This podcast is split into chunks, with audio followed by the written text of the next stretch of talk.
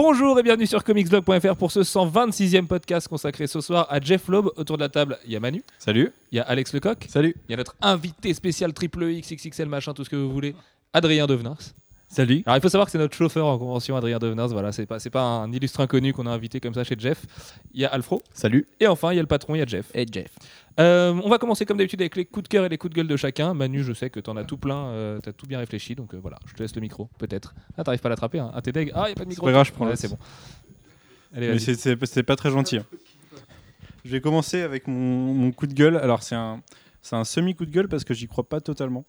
C'est l'annonce, enfin l'annonce, la, la fausse annonce. Il y a, il y a peu de par Clement sur son Tumblr d'une future série avec Bendis qui s'appellerait New X-Men, qui a été démenti par Marvel depuis. Sauf que c'est quand même un peu louche parce que Clement il a sa, sa série Gambit qui se termine en juillet ou août, euh, quelque chose comme ça. Je crois que c'est juillet. Non, c'est août. C'est août parce qu'on l'a appris juste avant les sollicitations et c'est ça. Ouais, Ça ça. doit être ça. Et même si le, visuel de New X-Men qui a été dévoilé euh, est supposé être une commission, il y a quand même une date de- du 18 septembre et le nom de Bendis dessus et un logo Marvel No. Il y a surtout un nouveau logo pour New X-Men, même s'il est, en plus il est très approchant de la charte graphique des, Ouais, nouvelles- des du haut nouveaux logos X-Men. J'imagine qu'en commission, le mec se prend pas totalement la tête à faire un nouveau logo et tout. En même temps, ça n'a pas une tête de couverture, hein, on est assez d'accord. euh, La colo a l'air quand même très très euh, commissionnesque. Ouais, mais un, Mais un bon, teaser, euh, une date exacte, un logo, une équipe qui se tient, euh, Avengers Arena qui est à peu près destinée à mourir, X23 qui est réclamé à corps et à cri par les fans tout le temps. Bah, Ouais, surtout ça tient, ouais. qu'Avengers Arena, c'est un concept de mini-série, quoi. C'est pas fait pour durer. Donc euh, moi, ça m'étonnerait pas. Et c'est, il, il vient de dessiner des mutants et Bendis est bien installé sur les mutants. Mais je, je verrais pas le problème à voir cette série. Et c'est un, un coup de gueule si ça se fait pas du coup. Voilà, voilà pourquoi c'est un coup de gueule. Tout à fait, très bien. Et coup de cœur? coup de cœur, c'est le trailer de 2 minutes 50 euh, ou enfin 3 minutes de Agents of Shield sorti il y a quelques jours. Euh, parce qu'après les multiples teasers qu'on a eu et les différents visuels, je trouve que c'est un, enfin là c'est vraiment un trailer qui, qui montre quelque chose, qui montre ce que sera la série et, et c'est cool. Écoute, Euh, va, Il y a des gros défauts, mais moi je trouve ça hyper cool. on va faire tourner le micro autour de la table parce que c'est important que tout le monde réagisse là-dessus. C'est quand même le trailer d'un des plus gros lancements de l'année. On parle souvent des lancements ciné, mais maintenant on aura du Marvel Studios toutes les semaines à la télé. Ouais, c'est Marvel Studios au cinéma, c'est quand même pas rien. Et À la télé. quand on quand on voit la tête des séries télé de l'année prochaine, ça risque d'être euh, d'être un truc qui va marcher. Tu parles de quoi? Bah, les- Ah, les- la rentrée de série ouais, télé en général, série, ouais. ouais. Alors après, je sais plus face à qui elle est la série. Elle est face à une grosse série, je crois. Ouais. Et En ça, même temps, ça c'est pourrait lui sur, faire un- mal. c'est mais- sur un des plus gros networks à une heure de pointe. euh, voilà, il est- il est- ABC donne toutes ses chances au show a priori. Alex, qu'est-ce que t'en as pensé de ce trailer Euh, bah, moi, je crois que je suis un peu celui qui est le plus mitigé de l'équipe. euh, à vrai dire, j'ai, l'agent Coulson, euh, c'est l'agent Coulson, donc évidemment, euh, Clark Gre- Gregg est super cool et super classe dans ce truc, mais euh, moi, je suis un peu plus mitigé sur les autres membres de l'équipe pour l'instant dans le trailer. J'ai pas, j'ai pas accroché euh, au personnage qu'on a vu, le mec avec le costard qu'on voit au début. Je trouve qu'il manque un peu de charisme. La fille, euh, la pirate euh, qui, qui fait qui fait qui se fait arrêter et qui rejoint l'équipe c'est Sky je crois qu'elle s'appelle j'ai trouvé enfin dans les deux trois deux trois lignes de texte qu'on a vu je trouvais qu'elle essayait de faire des blagues mais ça n'a pas trop marché donc je sais pas pour l'instant l'équipe ouais, Ouais, Moi, je suis pas d'accord. euh, Je trouve que ça marche hyper bien. Mais après, moi, moi, je je suis d'accord pour le fait justement, qu'il a- manque de charisme, mais les trois blagues et même parce le que mec même en costard, la mec sur le shield au début, la exemple, la, mortelle. la réplique du shield est terrible et, et c'est bien joué mais après c'est au niveau de sa personne je- je- mais je trouve C'est vrai qu'il a pas une gueule de cinéma, quoi. Mais c'est la- une série télé, donc. euh, Ouais, ouais, ouais, c'est sûr. Ouais, de toute façon, oui, c'est parce qu'il faut bien se remettre aussi que c'est une série télé. Mais sinon, euh, niveau visuel et tout, j'ai l'impression que ça va être cool quand même. Donc, euh, j'ai hâte de voir ce que ça va donner. Est-ce que t'es déçu que ce soit pas Luke Cage finalement? Cet homme noir euh, qui semble avoir des super pouvoirs. Ouais, non, pas trop, à vrai dire. Je... Moi, je suis assez rassuré. hein. Je vais pas vous cacher que j'ai trouvé le trailer très très efficace et tout. Je trouve que ça fait le job. Bon, après, je me méfie parce que les séries télé, c'est toujours un petit peu menteur. euh, sur les mensongers pardon sur les sur les bandes annonces mais euh, je suis hyper content que ce soit pas Luke Cage parce que je trouvais que si ça avait été Luke Cage bah, il aurait fait un petit peu tiep quoi il aurait fait très jeune pour Luke Cage il est pas carafe alors je demande pas aux artistes de prendre des stéroïdes tout le temps mais euh, et je le trouve beaucoup trop fin pour jouer Luke Cage Euh, je pense que pour jouer Luke Cage il faut vraiment un, un- une mastoc de 1, 1m95 un mec super large Vraiment, enfin, le gars, tu sens que si tu lui tires dessus, même s'il n'avait pas des super pouvoirs, la balle, elle rentrerait pas dedans. Quoi. Alors que lui, je le trouve un petit peu fluet et trop jeune. Et c'est pour ça qu'à la rigueur, la rumeur qui fait état du fait qu'il serait peut-être Rage, notamment euh, à cause de l'image de Rage qu'on voit au début quand le bandeau Marvel défile, bah, elle me plaît plus parce que Rage correspond a priori plus à la physionomie du bonhomme. Et, euh, et je trouve ça en plus plus intelligent de garder la cartouche Luke Cage pour plus tard. Parce que balancer Luke Cage dans un trailer directement, quand on connaît la politique du secret de Marvel Studios, ça me semblait déjà bizarre. Mais et puis la série a pas besoin de, de super-héros de l'univers Marvel pour exister pendant sa première saison, je pense. On peut avoir des clins d'œil, des trucs, mais c'est le jour où elle s'essoufflera qu'il faudra mettre du Luke Cage, du euh, Jessica Jones, c'est plein, plein de personnages qu'on connaît déjà en comics. Ouais. J'allais dire surtout que Luke Cage, ils, peuvent- ils peuvent s'en servir bientôt dans la phase 2 s'il y a Bah un voilà, personnage qui est amené à disparaître. Euh, ou eux dans la phase 3, pardon. Ou même dans la phase Bon, 2. même dans la phase 2, hein, c'est on- dans on Avengers, peut ils l'introduire dans un film. ouais. euh, ouais. Pardon. Parce que Je- Jeff a hurlé euh, phase 3. Euh, Adrien, Euh, bah moi, je suis un peu d'a- d'accord avec Alex Lecoq au niveau du charisme des personnages. Euh, même si le trailer, euh, je trouve qu'il envoie quand même pas mal. Euh, les personnages manquent un peu de, de gueule, comme tu disais, de gueule de cinéma. Maintenant, avoir une série sur, dans l'univers Marvel, c'est reste quand même vachement cool. on va peut-être apprendre à les connaître aussi parce que un exemple tout con, hein, mais tu prends Dollhouse, Firefly et, et Buffy. Bon, l'exemple est un petit peu tout trouvé parce que c'est les trois séries de Whedon, mais les personnages de base. J'imagine que quand on a vu les bandes annonces à l'époque, ils n'avaient pas une gueule incroyable non plus. Ils sortaient un peu de nulle part. Sarah Michelle Gellar avait rien fait.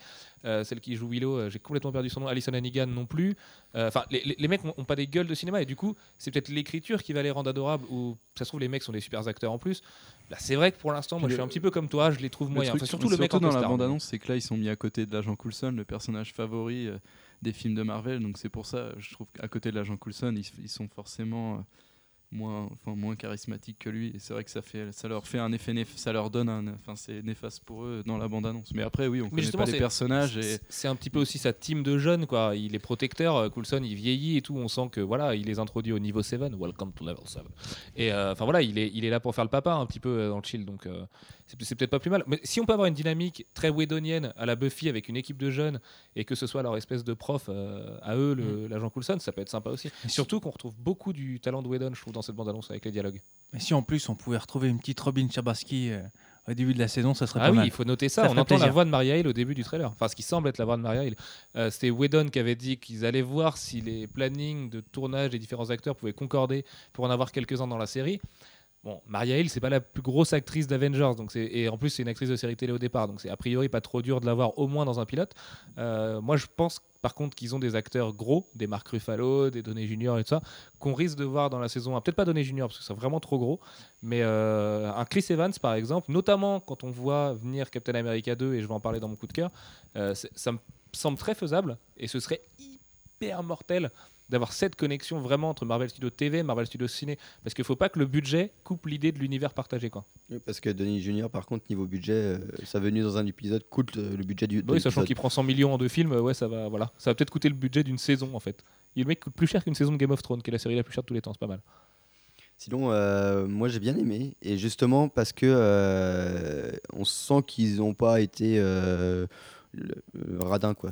Ils ont mis les moyens, on voit quelques effets spéciaux. Bon, ce, ce sera jamais du niveau d'Avengers, mais c'est plutôt bien fait. Ça a plus de, de moyens que Buffy Season 1, donc ouais, ça fait moins. Ah bah, c'est moins sûr, mais en même temps, Whedon a un, un petit nom depuis dans l'industrie. Oui, non, mais voilà, c'est. Et puis euh, c'est ABC, puis c'est Marvel Studios, et c'est du pétrodollar. Enfin, c'est les milliards d'Iron Man 3 et, euh, et d'Avengers. Mais bon, voilà, ils se payent, euh, ils se payent le luxe d'aller tourner à Paris pour leur, pour leur pilote. C'est quand même pas dégueulasse. Ce que personne n'a vu venir. On n'a on a vu aucune déclaration de mairie, déclaration de tournage au nom de Marvel Studios et tout. C'est- dingue. En général, ça passe jamais au travers des trucs. Et euh, moi, j'ai halluciné en voyant les boulevards haussmanniens euh, sur le trailer de, de 7 secondes ou de. Oui, si, c'est sur le 7 secondes, on voyait déjà Paris. Et, euh, et oui, oui, on le voit dans 3 minutes. On voit même beaucoup parce que la scène de l'hélicoptère a l'air de se passer euh, à Paris aussi. Ou alors c'est le meilleur fond vert de tous les temps avec. Ah mais là c'est impossible. C'est parce que c'est un vrai taxi parisien, c'est une vraie plaque d'immatriculation. euh, Eh ben, Whedon, il a sens du détail. Ouais, peut-être qu'il a fait un Ils ont peut-être fait importer une, une bagnole et tout euh, par, par avion, par jet privé pour apporter une Citroën. Jeff, qu'est-ce que t'en as pensé d'Agent of Shield Ah, moi j'ai bien aimé. Bon, ça va surprendre personne. En même Oui, temps, en Whedon, temps, série euh, télé, je voilà, pense que ça va. Whedon, T'es à peu près euh, dans la cible. Je suis forcément, je suis forcément content. Mais toi et Manu, Euh, vous avez ce qu'on appelle des grosses œillères euh, qui vont jusque devant les yeux quand on Non, parle de non, Whedon. non, non, il y a des choses. euh, il, a, il a- il a fait des, il y a des choses un peu moins bien. Oh, c'est la première fois que je l'entends euh, dire ça, tiens. Bah, il y a- non, mais c'est il est toujours sur bien. Twitter maintenant. toujours bien. Mais, oui, il est euh, sur Twitter, at euh, Joss Actual. Mais, euh, mais il tweet des choses mais il y en a, il y en a des, il y en a des moins bien dans le lot malgré tout. Euh, mais euh, ouais, non. non. La série, euh, Manu euh, ajoute qu'elle sera face à NCIS l'année prochaine. C'est marrant parce qu'on dirait un peu le NCIS des super-héros, euh, cette série. Surtout avec la photo de casting. Et euh, non, je suis content d'avoir de nouveau Whedon en, en série télé. Il faut en profiter, que, hein, c'est que le pilote. hein. Après, c'est son frère. Oui, non, mais comme d'habitude, il va être showrunner, euh, peu importe que ce soit Mais son pas, lui le frère. c'est pas lui le showrunner de Agent of Shield officiellement, c'est son frère qui est showrunner. Ouais. Lui fait le pilote, il réalise le pilote, mais enfin Mhm. bon après euh, c'est des histoires de famille. Whedon étant un contrôle fric, euh, on peut imaginer que voilà il est producteur exécutif, il aura Voilà, un contrôle à peu près total sur la série quand même. Quand même, il- il- si, si ça dérive trop, il, il va vouloir la rattraper. Il pourra pas s'en empêcher, quoi qu'il arrive. Donc, euh, voilà. Très bien. Euh, D'ailleurs, si vous voulez une petite exclue, les premiers concept art de Marvel, de Avengers 2 sont en train d'être faits en ce moment même. Et euh, petit sur euh, euh, Luke Cage ou pas Luke Cage, je suis plutôt content que ce soit pas Luke Cage, effectivement, parce que je le sentais pas trop Luke Cage dans dans son apparence, dans dans sa prestance, etc. En dehors du fait que le gars, il fait quand même à peu près 2 mètres, hein, malgré tout. Oui, mais Euh, il est jeune. mais- et du coup, il fait un peu. c'est vrai qu'il est pas hyper carafe. hein, J'aimerais Mm, pas me mm. prendre une claque par lui, hein, euh, on va pas se mentir, mais il fait pas Luke Cage. Luke Cage, t'as besoin d'un mec qui a pris euh, tout le pot de stéroïdes à midi et, et qui est vraiment, vraiment une brute. Quoi. Enfin, quand tu Mm. vois déjà Chris Et Evans sur le personnage de Captain il America fait pas 2, il est très- dix fois il plus baraque très que, strict. que cet acteur-là. Mal- Il va même avoir si, 40 euh, ans cet été. hein. Il est pas si jeune que ça. Non, mais il fait jeune. Il, fait, fait, très, très jeune, ceci dit, ouais. Tout à fait. Très il bien. a toujours fait jeune. On va ramener le micro tout là-bas, tout là-bas, tout là-bas, après avoir donné nos avis sur Agent of Shield pour les coups de cœur et les coups de gueule d'Alex Lecoq. Parle, Attention. parle dans le micro, Ouais, Alors, je vais commencer par mon là comme ça. là. coup de C'est cœur. pas mal. Ouais, c'est que j'étais en train de tomber sur ma chaise en même temps. Et euh, mon coup de cœur, alors du coup, c'est le, le Robot Chicken euh, DC Special, euh, DC Comics Special 2 qui a été annoncé. Donc, et ça, c'est trop cool. Ouais, je fais des, des mouvements avec ma main. Et en fait, c'est ceux qui connaissent pas Robot Chicken, c'est la série de Seth Green et Matthew Senreich. Et c'est du, le- du stop motion avec des, des- des petites figurines, des petites poupées, des petites Seth marionnettes Green étant, ayant été acteur dans. dans Buffy. Exactement. Et qui d'ailleurs euh, arrive à la rentrée dans une nouvelle série qui s'appelle Dads et qui a l'air vraiment nul à chier. Ah oui? Ah non, mais euh, il y a Giovanni Ribisi aussi. Et de la série, ils ont, ils ont pourri la série comme c'est pas possible. Pour- Pourquoi ils l'ont pourquoi fait, c'est une série série, euh, humoristique. et C'est qui ce Giovanni? Parce que tu me dis ça comme si c'était euh, normal, mais. Ouais, je- je- Ok. D'accord, ok, merci coup, Manu. Chicken, euh, on l'embête plus, hein, je crois qu'on va le laisser. Donc ouais, c'est un principe de, de, de court sketch euh, de, de, de deux minutes et avec des en stop motion et c'est trop bien. Et en septembre dernier, ils avaient fait un épisode spécial euh, DC Comics euh, qui jouait sur euh, qui était super bien écrit. D'ailleurs, je vous invite à aller le voir si vous l'avez pas encore vu parce que c'est un des immanquables de septembre. Et où ils se foutaient de la gueule d'Aquaman et tout, enfin c'était super génial. mortel, Je le- en plus, je le regarde à chaque fois, au moins une fois par mois, parce que C'était coécrit par Jeff Jones d'ailleurs. bah là aussi, là aussi, il y aura Là, le- Jeff Jones aussi. dessus. Et du coup, bah, j'ai hâte de le voir. Donc ils ont dit que ça arriverait courant 2014. On n'a pas plus de date, mais bon, ça va être, ça va être génial. Et euh, ils ont plus le droit de faire de Robot Chicken spécial Star Wars depuis que Disney a racheté Star Wars. Voilà. Ça, Ouais. ça en- ça en- apparemment, ça embête beaucoup le monsieur Disney euh, qu'on qu'on se moque de ces super Jedi qu'il a acheté 5 C'est milliards. Parce que c'est bien fait, mais bon. Quand c'est bien parodié, c'est- mieux que. Bah, avec DC, euh, ils se foutaient de la gueule de- d'Aquaman. C'était bien fait, c'était bien. Et, et mon coup de gueule, en fait, je savais pas trop si je voulais le mettre en coup de gueule ou en coup de cœur. C'est la news, euh, c'est une rumeur, donc évidemment, ça va prendre avec des pincettes, mais euh, c'est le fait que Jeremy Renner euh, soit écarté euh, de la phase 2 de Marvel Studios. Ah, Hawkeye serait écarté de la phase. Hawkeye Ouais, en n'apparaîtrait fait, pas non, dans la a- phase 2. il- Ouais, on sait pas trop. euh, Il il y, a plus de chances que Jeremy Renner soit, soit écarté et du coup parce qu'il avait gueulé, enfin il avait gueulé, non il s'était plaint euh, de son rôle dans Avengers, comme quoi il était méchant, ça l'avait pas Parce plu. que dans le premier script d'Avengers, il ne devenait pas méchant aussi longtemps Voilà. Par rapport au montage final. Et du coup euh, apparemment ça n'a pas plu parce qu'à Marvel Studios évidemment Marvel Studios euh, il y, a- eu plein de cas de personnes, d'acteurs qui se sont fait écarter quand ils n'étaient pas contents. Et là, du coup, ce serait son, son tour. Et, euh, et c'est vrai que bah, la rumeur dit que soit il serait Hawkeye disparaîtrait, soit il serait recasté. Donc, euh, Ah, le personnage d'Hawkeye ne peut pas disparaître au cinéma. On peut ne pas le voir dans la phase 2, ça peut se tenir. À la rigueur, dans Avengers 2, euh, c'est c'est déjà un peu plus compliqué de- d'imaginer qu'il soit pas là. Mais il va forcément être recasté. Tu peux pas faire disparaître le personnage de Hawkeye comme ça après l'avoir construit. et du coup, ouais, je pense, c'est un. Puis franchement, recaster tu- on Hawkeye, peut le re- ouais, voilà, Junior. Quoi. On peut le recaster de façon assez intelligente. Moi, je pense qu'on peut remettre un, un autre Hawkeye, sans que- un, personnage différent. On peut mettre Stephen Amell qui fait Arrow. Stéphane Hamel, ouais, il y a quelqu'un qui a mis ça en plus. Il a l'air très fort en tant que- en tant qu'archer. Ouais, comme ça en plus il s'est déjà tiré à l'arc, donc c'est cool. Et euh, ouais, moi je pense que ça peut être fait, fait de façon intelligente, comme par exemple de l'introduire dans Age of, of Shield, des trucs comme ça, ça peut être cool. Avec un nouvel Hawkeye, sans, enfin, sans que ce soit. euh, euh, merde, bah, j'ai perdu son nom. Jeremy Renner. Non, euh, Voilà, Clint Clint Barton. Barton. En faisant un nouveau porteur du costume, moi je trouvais ça assez Ah oui, cool. d'accord, tu veux dire Enfin, oui, faire carrément ouais, disparaître voilà, le personnage de Clint Barton. Moi je pense que ce Oui, serait mieux ou, de le euh, faire comme ça parce que Ou faire Hawkeye euh, des Young Avengers, quoi. Tu peux aussi avoir euh, une jeune, une Ouais, jeune ou une nana. femme, euh. ce serait cool. Ouais, ce serait super classe. Donc voilà. Après, euh, encore une fois, ça va prendre avec des pincettes parce que quand ouais, Ruffalo a réagi sur le, le méga clash qui opposerait les acteurs à Marvel Studios, alors déjà, euh, on imagine qu'il n'y a pas vraiment de clash entre eux parce que euh, ça, a l'air de se passer plutôt bien chez Marvel Studios. Mark Ruffalo a dit qu'il était même pas au courant, il avait l'air plutôt sincère. Alors évidemment, dans ces cas-là, on sait jamais s'il dit la vérité ou pas, mais je suis pas certain Ruffalo, que ce soit cool pas juste. Mark Ruffalo a l'air très tranquille comme gars. Et je pense que ouais. Mais je suis pas, je suis pas certain que ce soit vraiment Genre vrai l'histoire de c'est Renner. surtout ouais. les agents qui traitent les, qui voient ça. Donc euh, je pense que c'est possible. Il, il expliquait que les acteurs euh, sont les derniers au courant. euh, Et puis, c- et puis ça fait le buzz, hein, tout problème. simplement. euh, c'est triste à dire, mais sur beaucoup de sites ricains, et chez nous aussi, on va pas se mentir, parce qu'on les reprend, ces rumeurs, ça fait du clic de dire euh, machin va s'en aller, oh là là, catastrophe et tout. Euh, c'est pas sûr du tout que Jeremy Renner soit pas là. Enfin, voilà. Comme tu disais, faut prendre vraiment avec des pincettes, parce que oui, euh, Alfred serait content que Jeremy Renner s'en aille, mais euh, oui, moi aussi d'ailleurs.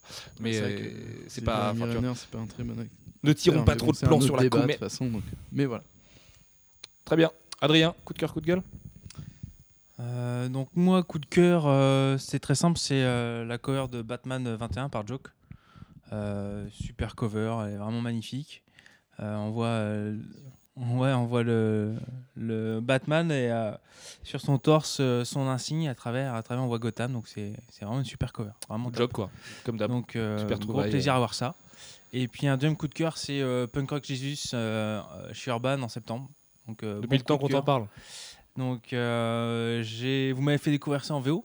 Et j'ai surtout hâte de voir les petites pages euh, spéciales euh, pour les Frenchies. Donc, euh, Ah, elles sont pas pour les Frenchies, du coup, parce qu'il y avait eu. c'est pas que Frenchie Et non, parce que ça devait être le cas au départ, et puis ça n'a pas du tout plu à Vertigo que Sean Murphy annonce ça sur son DeviantArt, donc du coup il les a repris pour la VO, et euh, donc on aura la même édition en français que le TPVO, sauf que chez nous ce sera cartonné.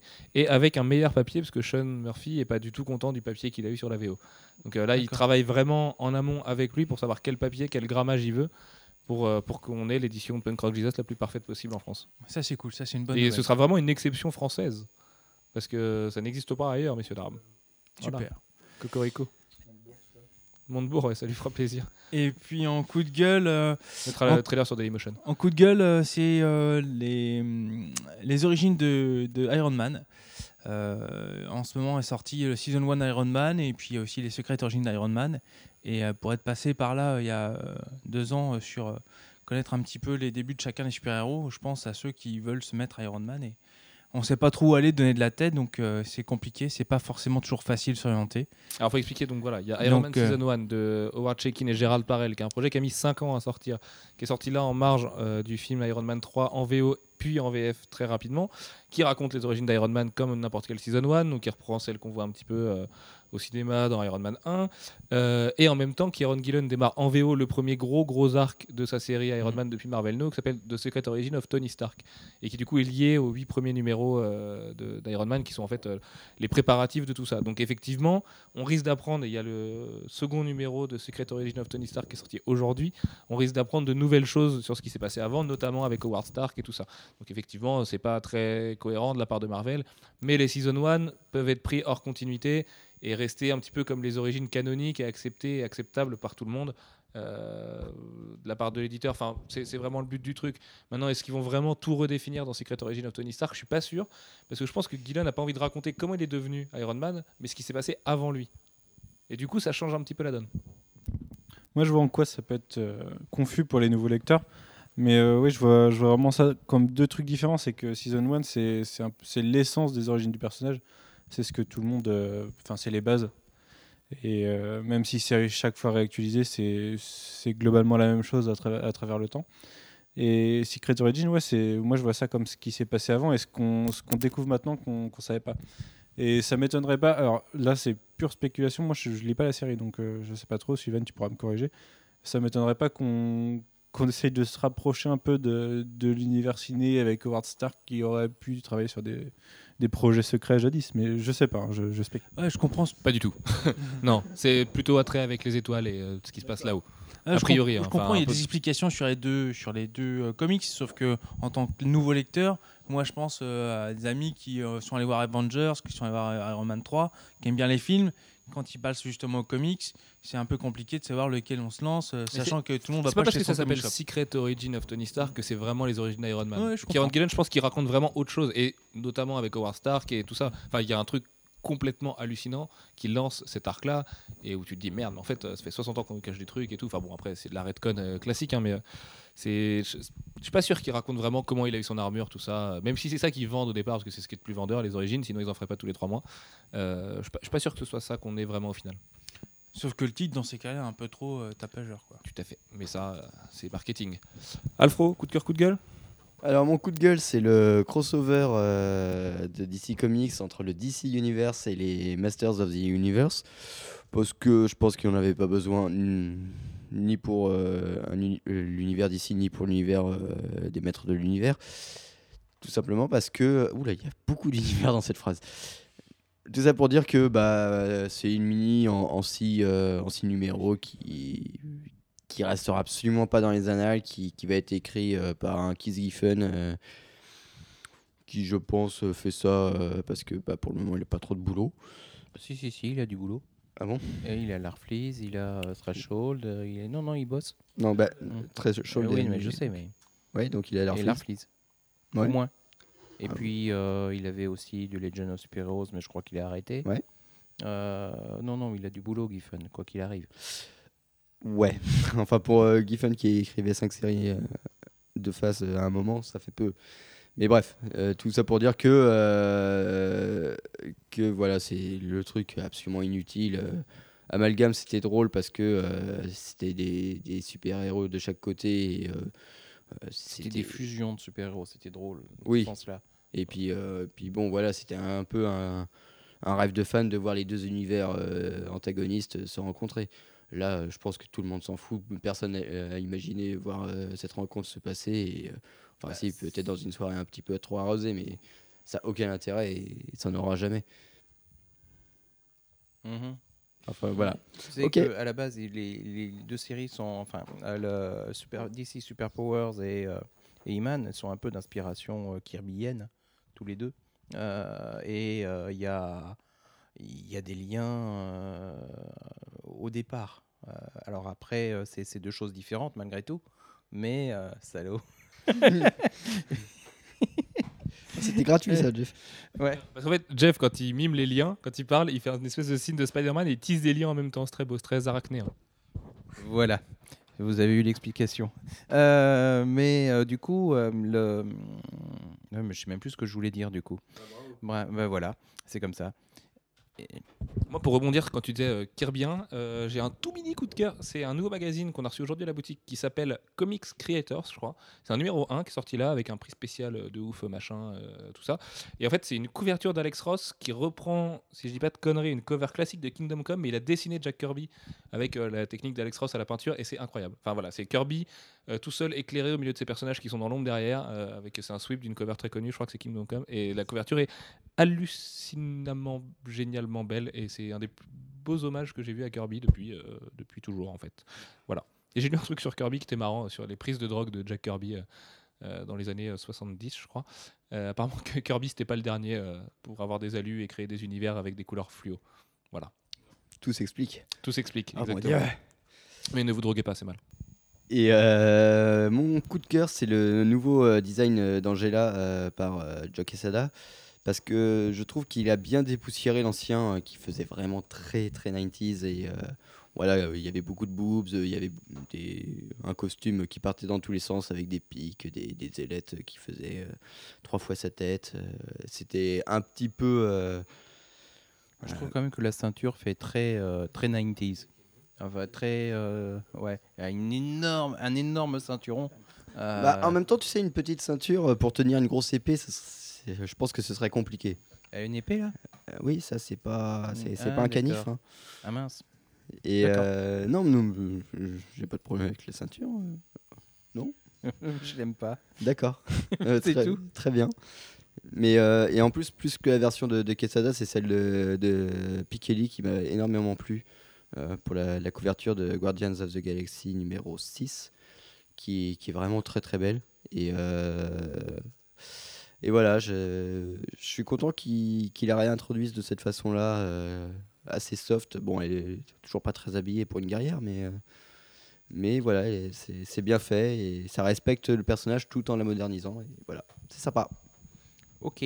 Alors moi je vais commencer par mon coup de gueule parce que c'est un tout mini coup de gueule. C'est parce que euh, c'est au sujet de la couverture de l'affiche française de Thor, le monde des ténèbres, et quelque chose qui marchait relativement bien en, VO, euh, qui était Chris Hemsworth, Natalie Portman, Tommy Hiddleston and Anthony Hopkins as Odin, euh, marche beaucoup moins bien en français quand on a Chris Hemsworth, Natalie Portman, Tommy Hiddleston et Anthony Hopkins et Odin.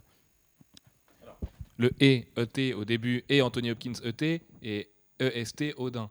Du coup, en fait, ça fait que si on lit comme une phrase classique, il y a un problème de rythme euh, et de syntaxe assez, assez grossier. Mais en fait, c'est vachement compliqué de leur part s'ils veulent le traduire tel quel. Et je pense qu'ils ont tellement des directives de nazis de l'espace avec euh, les USA que les USA les obligent à reprendre et Anthony Hopkins en tant qu'Odin, parce que voilà, ils doivent le payer cher.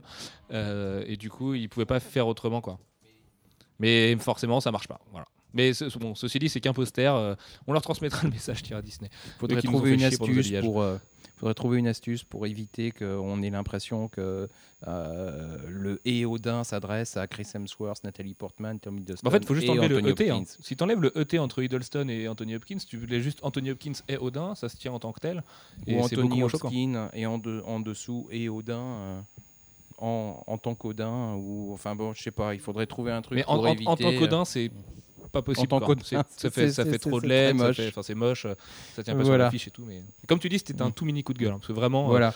je Euh, pense qu'on voilà, tapote les testicules. du comment dire? Oui, bon bref, peu importe. Euh, c'est vraiment pour pinailler. Voilà. Exactement. Euh, et par contre, mon coup de gueule, c'est euh, mon coup de cœur, c'est euh, les premiers visuels euh, d'Astro City avec les couvertures de- d'Alex Ross. Euh, D'une part, parce que je suis extrêmement content qu'Astro City revienne. Euh, et, puis, euh, et puis les couvertures sont vraiment bien. Voilà.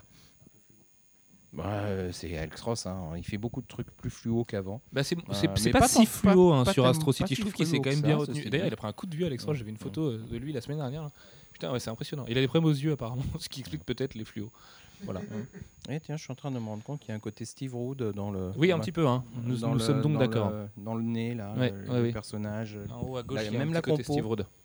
Mais Steve Ouais. Rood a un petit côté Alex Ross, si on regarde bien. Enfin, ils ont une façon Bah, de composer et tout qui est assez similaire. donc, euh, Oui, bah, les deux ont peint. Euh, Enfin, même si. euh, C'est pas du tout le côté- même, euh, c'est pas du le tout même rendu, mais- Non, pas du tout. Mais euh, Steve Rood l'a fait bien avant Alex Ross. Euh, et euh, ouais, non, c'est c'est cool. Très bien. Ce sera tout pour ce soir, Jeff? Euh, ça sera tout. Très bien, oui, je vous mets voilà, sur place. pas énorme. hein. Très bien. Euh, quant à moi, du coup, j'ai un petit coup de gueule. Alors ouais, là aussi je le prends avec des pincettes parce que je me doute bien qu'au final ce sera pas vraiment ça. Ceci dit, je me suis bien marré avec la photo qu'on a postée sur Facebook l'autre jour. C'est Rhino dans The Amazing Spider-Man 2, qui est donc euh, campé par Paul Giamatti. Alors les, premières images qu'on a eues font état d'un héros qui est super tiep, qui est vraiment ridicule. Mais en fait, c'est même pas vraiment ça mon coup de gueule. C'est juste que euh, je pense qu'ils savaient déjà qu'ils allaient mettre Rhino au moment de sortir le jeu vidéo Amazing Spider-Man sur PS3 et qu'ils ont été foutre Rhino avec un design classique dans le jeu vidéo qui était censé se passer dans le même univers que l'univers ciné.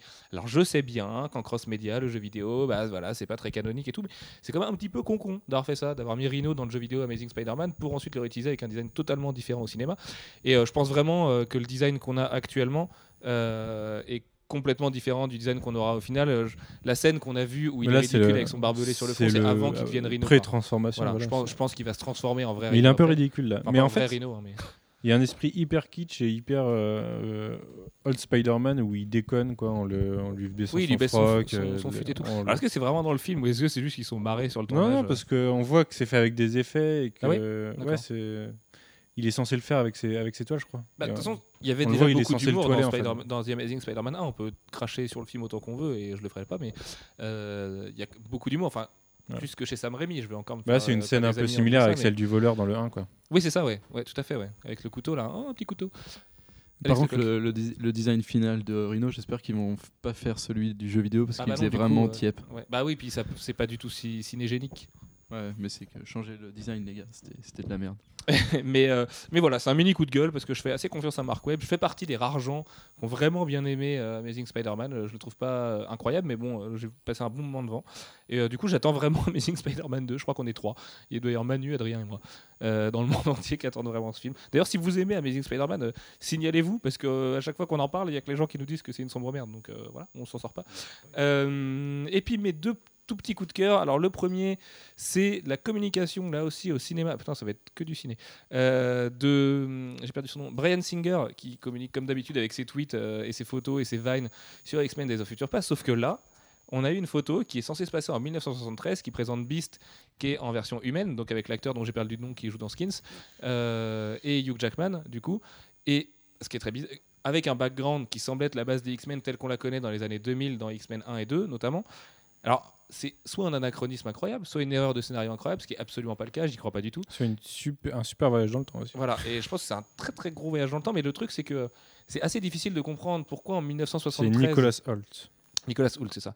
Euh, pourquoi en 1973, Hugh Jackman aurait déjà rencontré Beast alors que normalement il le rencontre pour la première fois dans X-Men 3 Euh, Pourquoi est-ce que Beast n'est plus en, en mode. euh, Fauve. Ouais, fuve. Ah, moi, c'est ça, Fauve, qui voilà. est- c'est ça qui me perturbe le plus en Fuve. fait. Je voulais dire fur en anglais, mais j'arrive pas. oh, Poilu, Ouais, poilu, c'est ça le mot que je cherchais. Euh, ça- fourrure. Ça m'étonnerait pas que ce soit un Wolverine du futur qui soit dans le passé et à la rigueur qui, qui, qui le rencontre. Quoi. Qu'il a, Mais non, parce il a que- jamais rencontré l'équipe, mais a il le rencontre. à priori. Beast peut pas s'enlever sa mutation. Oui, mais par contre, oui, c'est ça, c'est le fauve. Comment ça se fait qu'il a, il a Et puis comment est-ce que, bon, euh, ça s'explique peut-être, mais comment est-ce qu'ils ont une base comme ça en 1973, tu vois? Je veux dire, bon, ils ont peut-être pas les super portes coulissantes. Ah, c'est peut-être pas en vers Cerebro, 73. mais C'est pour ça. Moi, je me demande si c'est vraiment en 73, si c'est pas juste une méga feinte et qu'en fait les mecs viennent. Mais non, non, c'est pas possible non plus. Parce qu'ils ont vraiment que- des fringues de 73. Ouais, voilà ce que j'allais euh, dire. Ils ont tous les deux un look euh, des années 70, enfin surtout Logan, donc ça m'étonnerait qu'ils viennent du futur. Quoi. Non, non, mais là, Non, tu il a vois, vraiment une regarde chemise ridicule, cuir, Logan, il dessus, est hein. coupé. Là, on parle. Eh, on fait un podcast de mode. Il est, il est vachement, euh, tu sais, avec les. Comment c'est Don't les- touch Lola. Bien joué. Don't touch Laura. Et on a, on a vu aussi euh, James McCavoy. euh, Ça, on, a ça, vu, C'est un spécial manu. hein. on a vu James McCavoy aussi en, année so- en version années 70. euh, dans Ouais, des tout à photos la fait. dernière. en professeur Xavier. Mais du coup, il y a, il y a plein de trucs qu'on comprend pas dans cette photo. Et je pense que quand on verra le film, on verra la photo, on se dira mais comment on était aussi assez con pour pas comprendre. Et moi j'ai peur que ce soit le gros bordel. Et là en plus ils ont rajouté Cyclope, euh, euh, l'acteur euh, qui jouait dans l'ancienne trilogie. James Marsden. Ouais, je perds tous mes noms ça. Et ouais, moi j'ai l'impression que ça va être un foutoir monstre. Et en fait, plus ça va et plus j'ai peur.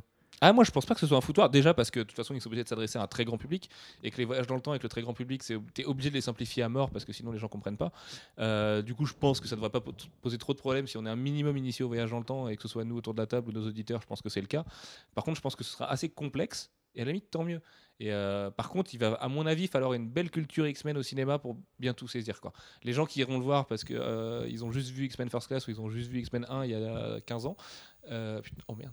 Euh, là, ces gens-là vont peut-être pas tout saisir. quoi. J'ai peur que le film soit un peu trop élitiste là-dessus. Maintenant, Marvel Studios avec Avengers a prouvé qu'on pouvait faire un film qui réunissait tout le monde euh, et le rendre compréhensible même auprès des gens qui n'ont pas vu les films d'avant. Donc, je pense, je pense qu'ils savent ce qu'ils font. Enfin, je- en plus, il y a Matthew Vaughn derrière. Matthew Vaughn est très très fort pour cerner le public. Et ce et serait tout. bien qu'à la fin il y ait une scène où en fait Ryan Reynolds il est parti dans le passé et il reste dans le passé. ce serait Euh, pas mal. en- à la préhistoire. Et en fait, ça se passe dans la vraie vie. Comme ça, il revient jamais. Ça pourrait être un, un fauve d'une réalité alternée qui n'a pas subi cette mutation. C'est ce que je me suis demandé. ouais. Je pense qu'il y a une histoire. Il y, a- il y a un des deux personnages qui vient d'une réalité alternative, quoi. Mais euh, c'est assez. Ouais, ouais, c'est complexe. Et puis mon deuxième petit coup de cœur, et là aussi ça va faire parler, notamment toi Manu, euh, c'est le retour de Dominic Cooper Ah non, mais alors, dans Captain America Winter Soldier. Euh, Dominic Cooper étant Howard Stark, du coup. tout à fait. On sait donc a priori qu'il y aura des flashbacks dans Captain America, que Robert Redford, qui est un mec qui a plus de 70 ans dans la vraie vie, je me demande s'il n'en a pas 75, euh, jouera aussi dedans. A priori, Howard Stark aurait fondé le Shield selon Nick Fury dans Iron Man 2. Est-ce que Robert Redford n'a pas lui aussi fondé le Shield? Est-ce qu'ils n'ont pas eux-mêmes trouvé le soldat de l'hiver? Est-ce qu'ils l'ont pas planqué pendant des années? Est-ce qu'ils n'ont pas trouvé un moyen de lui foutre un espèce de sérum proche du super soldat, mais qui du coup lui aurait fait perdre la mémoire et tout? Et en fait, euh, on sait maintenant que Captain America 2, ce sera vraiment un combat en interne de Captain America contre le Shield, donc ce qui est un petit peu teasé dans Avengers, puisque euh, Steve Rogers a un peu de mal avec les méthodes de Nick Fury. Et euh, même si Nick Fury risque de pas être un antagoniste, il est toujours au Shield, mais en plus on sait qu'il vit dedans a priori euh, jusqu'à Captain America 2. Euh, je trouve ça hyper intéressant de s'attaquer au Shield au moment de sortir Agent of Shield parce que là, l'univers partagé, on peut s'éclater avec. Et c'est vrai que le Shield, bah, c'est pas des enfants de cœur. Et euh, Marvel Studios est peut-être un petit peu trop manichéen. Tout est noir, tout est blanc. Et là, ça risque un petit peu de briser ça. Et euh, après un Captain America 1 qui justement était le film le plus manichéen de Marvel Studios, je trouve ça intéressant de mettre un conflit interne là-dedans avec un Steve Rogers qui est contre ça. Ça se trouve, le soldat de l'hiver est là depuis très longtemps, mais personne ne le sait. Enfin, tu vois. Et Robert Redford, bon, avec Bah, ce qui est super gaffe, intéressant avec le Soldat de l'hiver, c'est qu'il y a aussi Black Widow qui fait partie, euh, enfin qui, qui a une part importante dans le film et qui a une relation dans les comics avec le Soldat de l'hiver. Enfin, il y, a- il y a beaucoup de choses à explorer. Le personnage de Robert Redford, ça m'étonnerait pas que ça. Enfin, vu les, les spoilers euh, qu'on qu'on fuitait dessus, ça m'étonnerait pas qu'il y ait quelques liens avec les comics. Euh, ouais, avec euh, a- Alexander Pierce des comics. Donc. Parce qu'on sait que son rôle, a priori, c'est Alexander Pierce. Ou un autre personnage. Ou un autre personnage. On verra. Mais euh, il y a. Enfin, il y, a- il y a beaucoup de choses à faire. Et le film a l'air vraiment de se passer, c'est limite un huis clos. hein. Ça va se passer dans la base du Shield et c'est tout. Ils vont pas voir le jour. Ah si, ils vont euh, à Washington faire des push-ups. Euh, comme on a vu la vidéo de tournage. Elle fait très beau à Washington aujourd'hui, Manu. Euh, non, vra- vraiment, Captain America 2. Alors en plus, moi je suis ultra méga fan de la mort. C'est mon film préféré chez Marvel Studios, le premier. Du coup, j'attends que ça. je suis comme un gosse avec Captain America 2. Et chaque déclaration me rend ouf. Et là, le fait qu'il y ait Dominic Cooper et qu'en plus, tu m'as rappelé qu'il ait fondé le Shield. Euh, dans, enfin, ce- qu'on qu'on ait appris qu'il ait fondé le Shield dans Iron Man 2, je me dis qu'ils ont des possibilités mais incroyables pour ce film et qu'il y a moyen de s'éclater comme jamais quoi. Vraiment. Voilà. Euh, bah, écoutez, je crois que c'est à peu près tout. On va pouvoir passer à Joseph Loeb 3. Euh, le, sujet de notre podcast, puisque oui, Jeff Loeb s'appelle Joseph Loeb 3 en vrai. Euh, alors, il est né le 28 janvier 58, donc euh, il doit avoir 55 ans. Le calcul n'était pas très très compliqué. On va commencer par la partie la plus triste de sa vie, malheureusement, parce que bah, voilà, il faut bien l'expliquer avant de passer à sa biblio, et vous verrez que ce mec a écrit un nombre de trucs hallucinants, que même au cinéma, vous avez eu beaucoup de films écrits par lui, et certains, je pense que beaucoup d'entre vous savent pas qu'il a travaillé dessus. Donc, ce qui s'est passé, c'est qu'en 2005, euh, Jeff Loeb a perdu son fils, qui s'appelle Sam Alexander Loeb. C'est ça Ou Sam Loeb tout court Je sais plus. Sa- Sam Loeb tout court, qui est mort à 17 ans d'un cancer des os. Euh, son fils travaillait avec lui sur Superman Batman 26, notamment. Il avait aussi travaillé sur Buffy, Manu, si je dis pas de bêtises. Sur Tales of the Vampire, je crois. Voilà, Tales of the Vampire, qui est le, le gros euh, oversight chez, Da- chez Dark Horse, là, où plein de grands noms des comics ont travaillé dessus. Euh, et euh, voilà, donc son fils est décédé d'un cancer des os. On verra ensuite avec sa biblio qu'il y a vraiment un pré euh, décès de son fils et un post décès de son fils dans sa carrière, qu'il a eu un énorme passage à vide à cause de Bah, ça. Il en parle tout le temps. Euh, c'est vraiment quelque chose qui l'a marqué et je pense qu'on peut le comprendre a priori. Perdre son fils à 17 ans, ça doit être la- l'expérience la plus horrible qui puisse arriver. Et euh, pour la petite histoire, il faut savoir que dans euh, Superman Batman 26, qu'il a donc pas pu finir avec son fils, euh, il y a plus de 25 artistes qui sont venus l'aider, dont Joss Whedon et plein d'artistes dont je perds le nom, mais vous pourrez trouver la liste. Brian Kevogan, Steve McNiven, Ed McGuinness, Tim Sale, enfin tous ses amis sont venus l'aider à finir ce numéro. Dans ce numéro, on trouvait une histoire qui s'appelait Sam Story, euh, qui était dé- dédiée à son fils, où en fait euh, son fils servait d'inspiration à un Clark Kent qui n'était pas encore Superman, qui allait devenir Superman. Euh, il a également fait dédier l'épisode 501, donc le premier épisode de la saison 5 de C'est Smallville. oui, Smallville, le, cinquième épi- le premier épisode de la à saison son 5 a été Tu te souviens dédié. de ce qui se passait à peu près dans cet épisode ou... C'était une période assez sombre. C'était du coup premier épisode après la saison 4 qui était tourné sur la magie, qui était un peu nul. Dans, dans Smallville, dire qu'une saison est un peu nulle, c'est assez fort. Et euh, c'était l'arrivée de l'arrivée de Kryptoniens de avec des, des généraux de Zod, je crois, euh, sur Terre et C'est Man of Steel quoi. et et, euh, et Clark qui était censé suivre sa formation avec Jor-El dans la forteresse de solitude. Et je crois que c'est à ce moment-là que Chloé découvre son pouvoir, un truc comme ça. C'était assez nul. Euh, toujours est-il que cet épisode a donc été euh, dédié à son fils et hommage suprême et on verra que et d'ailleurs c'est la chose qui nous a fait euh, dédier un podcast à Jeff Loeb. Euh, dans la série Nova qui fait actuellement avec Ed McGuinness qui fait partie de notre top du top euh, chez Marvel No vous avez le dossier d'Alfro qui vous le prouve. Le héros s'appelle Sam Alexander et en hommage à son fils du coup. Voilà alors il en a parlé récemment de son fils Jeff Loeb. C'était il y a deux mois il me semble en interview où il expliquait c'était assez récent en fait le deuil qu'il avait fait de lui qu'aujourd'hui il avait envie de combattre le cancer de- des autres, toutes ses forces, qu'il fait partie d'une association, qu'il hésitait lui-même à monter une assoce pour son fils. Euh, on sait qu'il y a énormément d'artistes qui l'ont soutenu là-dedans. Euh, Jeff Loeb, c'est pareil, vraiment, hein, c'est pas un Mickey de l'industrie, c'est un mec qui est là depuis plusieurs dizaines d'années, euh, qui est là dans l'industrie du cinéma et dans les comics depuis très longtemps. Ça a touché énormément d'artistes, notamment parce que beaucoup connaissaient son fils, et en fait, Jeff Loeb avait une relation vraiment fusionnelle avec lui. Donc voilà, c'est triste, c'est la vie.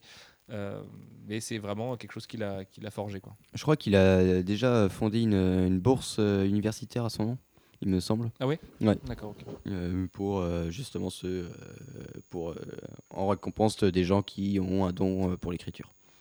Et comme disait Manu avant le podcast, et ça m'a un petit peu marqué quand même ce que tu m'as dit, Manu, euh, tu disais j'ai trop défoncé gratuitement Jeff Loeb quand on en parlait en général, parce que c'est vrai que souvent on se fait des blagues sur Ultimatum, sur tout ça, sur des gros ratés de Jeff Loeb. Mais en fait, tout ça, c'est juste après le décès de son fils, et c'est une En époque fait, où il avait vraiment d'autres choses à penser que d'écrire des comics. C'est ça euh, le truc, c'est euh, je pense qu'en plus on a beaucoup d'auditeurs qui ont fait pareil, c'est qu'au moment où j'ai commencé les comics, les premiers comics de Jeff Loeb que j'ai lus, c'est pas les meilleurs quoi. C'était à peu près à la période où son fils est mort. C'était il y a du coup ça fait 8 ans à peu près.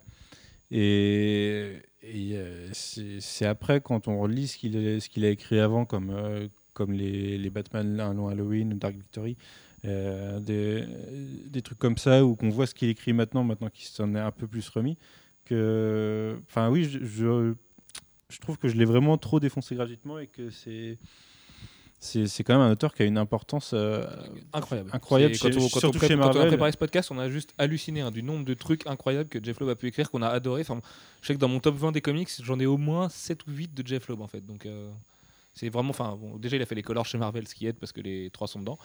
Si ce n'est les 4, mais bon, il y en a un où on a un seul, un juste un chapitre zéro. Euh, donc voilà, Jeff Loeb, c'est vraiment important, encore une fois, de, situer euh, 2005 comme période très importante de sa vie, tristement importante de sa vie, parce que euh, ça l'a forgé dans son, rôle de scénariste dans les années 2000. Euh, on va commencer de manière un petit peu plus gaie avec ses débuts à Hollywood, puisque Jeff Loeb a d'abord été formé pour être un scénariste d'Hollywood. En fait, un de ses premiers films, c'est Commando, avec Arnold Schwarzenegger. Alors, film culte, si on aime les films des années 80, euh, voilà, entre Predator et Commando, personne n'arrive à dire lequel est le meilleur. Euh, Ouais, c'est Predator. ah, moi, je, ouais, si je dirais Predator aussi, mais j'ai beaucoup de potes qui pensent l'inverse. Euh, Enfin voilà, Commando, c'est vraiment un des films fondateurs des actionnaires des années 80, euh, toute l'école John McTiernan et, et tout ça. C'est pareil, John McTiernan, on pense à toi parce que lui aussi vit une période un petit peu trouble. Il a ensuite euh, écrit Teen Wolf 2, donc qui n'a rien à voir avec la série télé actuelle. hein, où, euh, comment il s'appelle- que- comment il s'appelle cet acteur euh, qui joue dans Arrow là? Je n'ai Mince, j'ai perdu aucune nom. idée. Bah, si, Teen Wolf, c'est pas le mec qui joue. euh, je vais pas dire son nom parce que je peux pas te spoiler, mais euh, euh, le. Oui, le mec en rouge, voilà, disons-le. ah oui euh, Si, je c'est sais lui. pas mais je me rappelle Mais plus c'est son lui, nom. bah, putain, Colton Colton Hayes. non Colton Hayes ouais Ouais, un Colton Hayes, je, je- je crois que c'est ça. Euh, Enfin bref, du coup, ça n'a rien à voir avec Colton Hayes, tout, tout- tout ça pour dire ça. Mais ce qui est important en fait avec Teen Wolf 2, euh, parce que c'est pas non plus un film qui a marqué beaucoup de gens, c'est sa rencontre avec Tim Kring. Et euh, Tim Kring, à l'instar de Tim Sale et de Ed McGuinness, va être un des très très très grands collaborateurs de, de Jeff Loeb, notamment pour une des créations phares de Jeff Loeb, qui Manu est. Heroes Eh oui, car les gens l'oublient, et Manu ne le savait pas avant ce podcast. Mais j'avais, en fait, je me souvenais de la saison 2 d'Heroes avec le nom de Jeff Loeb qui m'avait marqué. Et euh, c'est justement en préparant le podcast que je me suis rendu compte que la saison 1 a été écrite avant la mort de son fils et la saison 2 a dû être écrite juste après la mort de son fils. Tout à fait. Ce qui... Et c'est pas étranger, hein, il en avait parlé à l'époque. hein, euh, il était désolé en fait de ce qu'était devenu euh, Heroes, mais il avait dû lâcher la bride à un moment. Et bah, quand un scénariste qui tient un petit peu euh, les chiens en laisse, euh, laisse les chiens partir, bah, ça donne la saison 3 de Heroes. Voilà. Ou la saison 2 de Prison Break, ou, euh, ou toutes ces. Bah, il ou à la peu fin de la saison même- 2 d'Homeland. Ou à peu près en même temps, il a, il a participé à la saison 2 de Lost aussi. Oui, tout à fait. Et euh, ce qui est marrant, c'est qu'il a bossé avec les deux teams, donc il a co-créé avec Tim Kring. Et les peintures qu'on peut voir dans Heroes, parce que j'imagine que vous avez tous vu Heroes saison 1, qui reste aujourd'hui comme un monument de série télé, euh, à part la fin, euh, c'est Tim Sale qui faisait ces peintures. Et on voit plein de comics de Jeff Loeb dans Heroes, notamment euh, les Hiro Nakamura, quand il voit son histoire, en, son histoire en comics, là, il y a un Jeff Loeb qui est dessiné dedans, dans son histoire en comics, et dans les comics qu'on voit juste derrière lui, il y a du Red Hulk. Ou des trucs de, de l'époque. Mais il, il a placé Red Hulk aussi dans Heroes. hein. Il y avait Stanley à l'époque qui apparaissait dans Heroes. dans Oui, Stanley était apparu dans Heroes, mais parce que parce qu'il y avait vraiment un lien très fort entre Marvel et Heroes en fait à l'époque, à tel point que non c'était DC en plus qui a publié les comics Heroes. Ouais. c'était DC C'est qui a DC, publié ouais. les comics Heroes. Jeff, tu voulais ajouter quelque chose? Euh, oui, parce que euh, ce qu'il faut savoir, c'est que la, hum, il me semble que l'épouse d'un, la femme, la femme de, de Joe Quesada euh, fait partie de l'équipe de production de Heroes.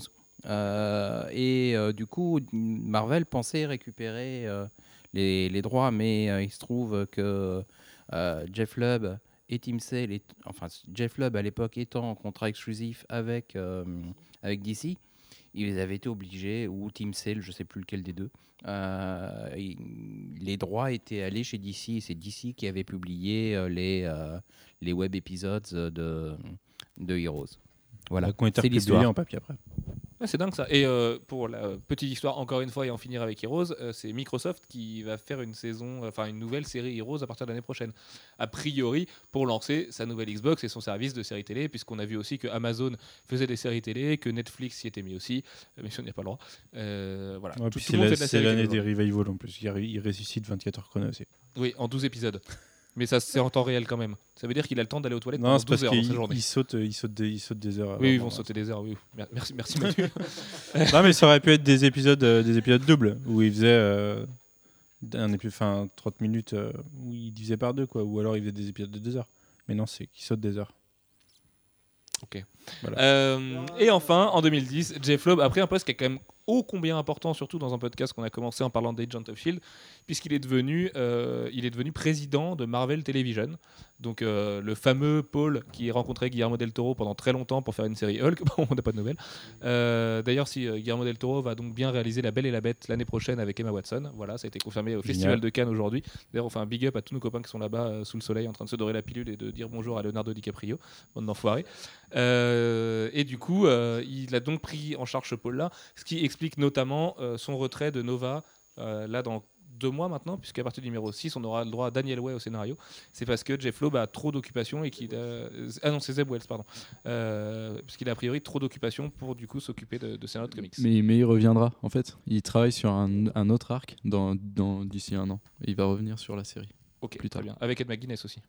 Oui, normalement. Ok. Ce qui est parce que oui, parce que c'est quand même dommage parce que c'est un peu frustrant de voir Nova devenir aussi génial, enfin aussi accessible et tout. Enfin moi je sais que c'est avec Guardian c'est la série que j'adore le plus, aussi fun.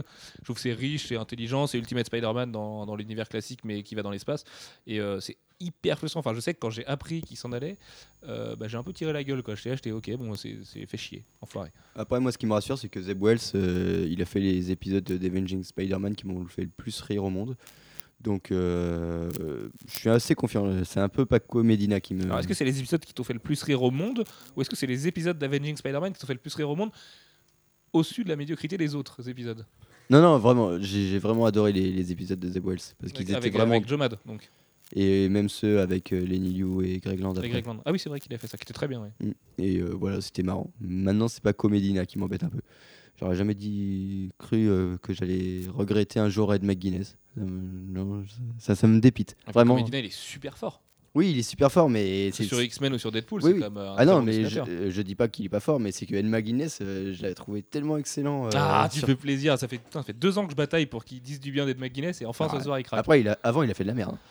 Non, non, pas que. Non, il a, il, il a eu un problème avec les biceps. Je pense qu'il, voilà, lui c'est pareil. Il, a- il aime beaucoup les, les hommes musclés de McGuinness parce que c'était vraiment abusé à une époque où il faisait des biceps qui n'existaient pas aux gens. Euh, et là, il est revenu à un dessin super fin et en fait, ça lui va tellement mieux. que, Bah, c'est peut-être euh, qu'il avait plus pas. de créatine chez lui, donc plus de référents visuels. Bah, c'est que les deux, un peu Jeff Lubb et Ed McGuinness, pendant un, un peu trop longtemps, dans les années, début des années 2000, ils étaient restés dans les années 90 et, et le- leur style se, se ressentait. Je rends pas le micro quand je baille. Euh, non mais il est super tard ce soir, on a fait n'importe quoi, il est déjà une heure là. Euh, bref, on va commencer avec... Enfin, on va pas commencer, parce que fait un moment qu'on a commencé. Euh, pour découper ce podcast, tellement sa biblio est impressionnante, on l'a découpé en fait avec ses grandes collaborations. Donc on va commencer dans un premier temps avec Tim Sale, puis avec Ed McGuinness, et ensuite on va attaquer tout le reste qu'il a fait avec d'autres artistes, dont un certain Batman Silence qui vient de ressortir chez Urban Comics, euh, tout ce qu'il a fait pour l'univers Ultimate et tous les trucs géniaux qu'il a écrit à côté. Et on va d'abord commencer avec toi, Alfro, avec Tim Sale, euh, sachant que c'est Tim Sale, c'est son premier dessinateur de, de comics, puisqu'il a commencé en 91 avec lui, embauché par Janet Kahn. Et Jeff, tu vas nous en dire un petit peu plus là-dessus, sur Challengers of the Unknown 1 à 8. Et c'était Tim Sale qui a dessiné ces 8 numéros. Et Jeff, tu voulais revenir sur l'embauche de Janet Kahn. Pas spécialement. Disons que euh, Tim Sale travaillait euh, sur euh, une proposition pour la, série télé Flash. Et bon, cette proposition, elle est passée à la trappe, mais à cette occasion-là, il a rencontré Janet Kahn, qui était la directrice de publication de, de DC à l'époque, qui l'a embauché pour, euh, pour DC. Et du coup, euh, il a été mis, on l'a pas mis sur une série euh, majeure d'entrée, on l'a mis sur Challengers of the Unknown, qui était une mini-série en huit parties, euh, qu'il a faite avec, euh, avec Tim Sale, et c'était leur, leur première collaboration et le début d'une très longue collaboration qui, qui va les emmener euh, progressivement à faire euh, un événement qui a commencé par être un événement annuel euh, sur euh, Legends of the Batman, euh, puisque l'annual se situe à la période d'Halloween. Ils ont fait un annual qui était un Halloween Special, un, Halloween Special 1, puis qui a eu un gros succès. L'année d'après, ils ont fait un Halloween Special 2, et puis un Halloween Special 3 euh, l'année suivante. Et puis bah, l'année suivante, au lieu de faire un annual, dit, et si on faisait un long Halloween Euh, Et ça a donné la série Batman The Long Halloween, qui a commencé à un Halloween et qui a fini à l'Halloween de l'année suivante, en 13 numéros. Et Alex va pouvoir vous en dire plus, peut-être. Et, euh, oui, sur, donc, sur Long Halloween, qui est, euh, qui est l'une des plus grands, enfin des premières maxi-séries sur Batman, puisqu'à l'époque, on n'avait pas eu bah, Silence, euh, Ça fait justement. donc un peu plus de 12 numéros techniquement. Parce que vu que ça a été. Voilà, ça c'est tre- c'est 13 numéros de toute façon, mais voilà, avec les Halloween Special. euh, Le premier et le dernier étaient des doubles numéros. Donc du coup, euh, ça fait quasiment l'équivalent de 14, euh, de 14 numéros. Et eux, tu les, tu les traites pas de salauds quand ils se moquent de toi parce que tu ressembles à Mary Poppins là en faisant double Mais numéro non, mais il a fait le, le signe du euh, je te pince les tétons. Ah oui, ça pour dire double numéro. D'accord. ok. Tiens, attends, Jeff. Ah non, je vais pas te pincer les tétons, ce serait bizarre. Euh, ok, donc Long Halloween. Ne pensez jamais les tétons de votre patron.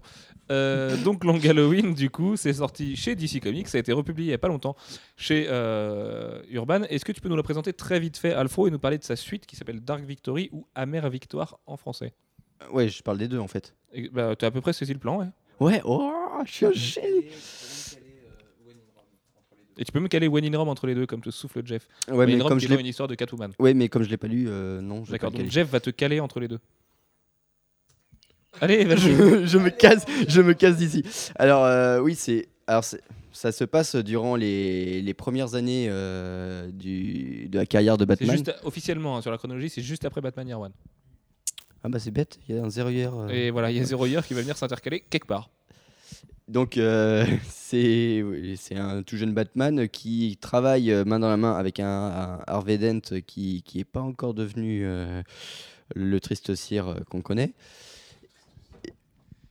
Et, et, pour la petite anecdote, en fait, c'est Mark Waid qui lui a soufflé l'idée de travailler sur Harvey Dent. Sur, Ah ouais euh, ouais. Il force Mark Wade, toujours là au bon moment. Et euh, sur un James Gordon qui n'est pas encore commissaire, qui est encore que lieutenant. Et euh, ça va être. C'est une histoire qui, euh, qui, est assez, euh, qui est assez marrante, qui va être énormément reprise d'ailleurs dans le Batman Begins de Christopher Nolan, puisqu'il va surtout affronter des, des familles mafieuses qui sont les Maroni et les, les. Merci. Et, euh, et voilà, c'est en fait, il y a une guerre de gangs. Du micro. Pas d'un temps. Et euh, il y a une, euh, voilà, il y a une guerre de, de gangs entre ces deux familles mafieuses et euh, Batman va tenter euh, d'y mettre un terme. Et ce qui est très très euh, fort de la part de, de Jeff Lubb, euh, c'est qu'il y a une vraie ambiance polar euh, très très crasseuse et, et un peu cinglée parce qu'il va euh, y avoir euh, forcément des super vilains comme euh, l'homme calendrier. Je sais pas comment on dit en français. Euh, si, ça doit être ça. Ouais, je, je sais, je sais pas en fait. C'est Calendarman quoi. Qui, qui, qui est vraiment euh, très spécial, qui arrive à être très, très effrayant. Et il va y avoir forcément euh, le Joker, euh, l'épouvantail, et, et là, la naissance de, de Double Face, qui, qui va avoir un impact émotionnel euh, sur la série. Alfred, en fait, il est comme un scénariste quand il parle, il met des espèces de suspense. Tu vois, il fait qui Vous ne saurez pas la suite, ceci est un cliffhanger. Et voilà, je vous le donne, c'est la naissance de Double Face. Et euh, en termes d'écriture, parce que c'est quand même ce qui nous intéresse, c'est un monstre de polar, euh, Long Halloween. C'est même aujourd'hui, ça reste dans le top 5 des histoires de Batman. Je pense qu'on l'avait lu deuxième quand on avait fait notre, euh, notre podcast spécial Batman. C'est euh, absolument phénoménal. Et en plus, il y a une osmose entre Tim Sale et lui qui est incroyable. Euh, Il y a des, ces débuts de chapitres hallucinants, toutes les couvertures couvertures magnifiques. Enfin, c'est aujourd'hui c'est monstrueux Long Halloween pour, Bah, pour ce l'histoire de qui est très très fort, c'est de faire tenir une, une intrigue qui, qui tient sur un seul bout en euh, 13 numéros, justement, qui qui perd pas de substance et euh, qui, tient en, euh, qui tient en haleine. Et puis c'était une sortie en temps réel puisque ça allait d'Halloween à Halloween et donc du coup quand euh, le numéro de décembre il neigeait à Gotham tout ça en été il faisait beau enfin tu vois c'était pour ça c'était vraiment l'impression de vivre comme Batman. Ouais, et ce qui est intéressant, c'est la, la, la trame de fond qui est, qui. Enfin, il y a- des meurtres dans les, dans les familles mafieuses et il y en a un par mois dans, à, des jeux, sur des jours de fête. Euh, je sais plus si c'est des jours fériés, enfin, c'est des jours de fête américains. Et, ça montre l'impuissance de Batman à chaque fois à, prévenir ses crimes parce qu'il sait qu'à chaque, jour, à, chaque jour de fête, il y aura un crime, mais il est incapable de, de, de les prévenir. Je sais pas si oui, si, de les contrecarrer, voilà, comme souffle Alex. Et, et voilà, c'est une enquête, c'est un polar et c'est je sais plus ce que je voulais dire, je suis désolé. Rends-moi ça. Euh, et donc la suite Alfro qui s'appelle Amère Victoire moi elle m'avait un petit peu plus déçu qui était euh, basé sur le même modèle euh, et qui était pourtant enfin ça m'a un petit peu plus déçu mais ça restait très très bien qui était toujours du Jeff Loeb et du Team Sale. Ouais, Dark Victory, euh, Amère Victoire en français. Qui, qui- ouais, moi aussi, euh, j'ai j'ai moins, moins aimé, même s'il est, euh, il est, très, euh, il est très bien, hein, mais euh, c'est pas le, le chef-d'œuvre qu'est son prédécesseur, qui, qui reprend les mêmes bases. Euh, Ça reprend les mêmes bases, mais ouais. ça, ça déroule un peu la même intrigue en reprenant du coup la, la fin de Long Halloween, le statu quo de la fin de Long Halloween, et en le développant. Le problème c'est que ça va dans une direction qui est un petit peu bizarre en fait, et qui est d'ailleurs pas très reprise derrière dans la chronologie officielle de Batman.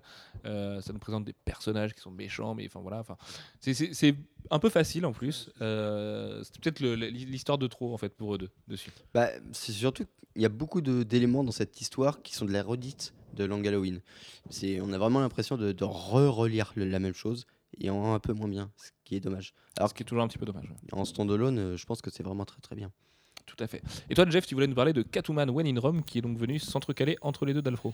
Oui, parce que c'est, euh, ça se passe entre les deux. C'est aussi euh, Jeff Lubb et Tim Sale. Et euh, bah, cette fois, c'est Catwoman qui, euh, qui, Qui va à Rome. Jusque-là, ça va. Et, et c'est toujours dessiné par, euh, par Tim Sale. Et euh, ça explore des petites choses euh, un peu liées à Long Halloween, un peu liées à, Dark Victory. Mais bon, un peu à la marge parce que quand même elle va ailleurs. Vraiment. Et c'est une mini-série en six parties. C'est, un truc qu'on peut lire en standalone sans. Oui, moi, je l'avais lu, euh, C'est, vachement bien. On est- on absolument pas, besoin. perdu, quoi. Non, non, ouais. On n'a absolument pas besoin d'avoir lu euh, Long Halloween ou, ou autre chose. euh, C'est c'est vraiment très cool. Voilà. Mais comme beaucoup des collaborations de, euh, de Sale et. Vais peut-être dire un Jeff truc qui va vous choquer, mais je pense que Jeff Loeb est le mec qui écrit le mieux Catwoman dans les scénaristes. Parce qu'il arrive à, à gérer l'ambivalence du personnage. Et, euh, et en même temps, elle, elle- elle est ni méchante ni gentille, on sait vraiment pas. Parce que souvent, les, les scénaristes choisissent un camp pour Catwoman. Ils disent soit elle est gentille, soit elle est méchante, puis on, on fait avec ça. Darwin Cook qui choisit que- encore? Oui, mais Darwin Cook, c'est différent. On parle de génie là. Euh, Et donc, du coup, Je- Jeff Loeb, qui est d'ailleurs très très proche, enfin, la Catwoman de Jeff Loeb Tim Sale est très proche de celle de Darwin Cook et de Brubaker aussi. Donc, euh, voilà, ça se oui, retrouve. voilà, je pense il- que Brubaker s'est vachement inspiré de, de, de Jeff Loeb aussi. Mais quoi, quoi que c'était peut-être avant, non? Attends, je sais pas, j'ai peut-être une connerie. Brubaker, c'est après, hein, c'est pas très Oui, logique, oui. mais ouais, c'est après. Et, euh, et voilà, et du coup, je le trouvais passionnant, et on verra tout à l'heure dans Silence que c'est encore le cas. La Catwoman de Silence est absolument géniale, euh, notamment avec cette idée de Jim Lee de la cacher dans une double page où il y a Killer Croc, et on, le voit, on la voit toute derrière en train de voler son diamant euh, au tout début, dans le premier chapitre. Voilà, c'est un petit Cool. détail. Euh, toujours du côté de chez DC, ils ont fait Superman for All Seasons, euh, Superman pour toutes les saisons, en français. Je sais pas comment il s'appelle en français. Euh, non, ça c'est Kryptonite, c'est pas eux. C'est pas eux? Non, Kryptonite, c'est pas Il y eux. il y a Tim Sale? Kryptonite, je me demande si c'est pas juste Team Cell tout seul. Ouais, c'est possible, oui. Enfin, Toujours est-il qu'ils ont fait Superman for All Seasons, qui est une série qui, à la manière de Long Halloween, explore les différentes saisons de l'année avec Superman.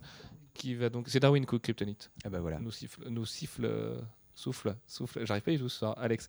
Euh, et du coup, Superman All Seasons reprend les quatre saisons, donc l'hiver, le printemps, l'été, l'automne. Jusque là, ça va. Euh, à, à travers Superman, qui donc euh, euh, va évoluer en fait dans cette année-là et tout. Alors j'en ai un souvenir très très flou, mais je sais que c'était vachement bien. voilà. C'est à peu près tout ce que je peux vous dire, ne me détestez pas.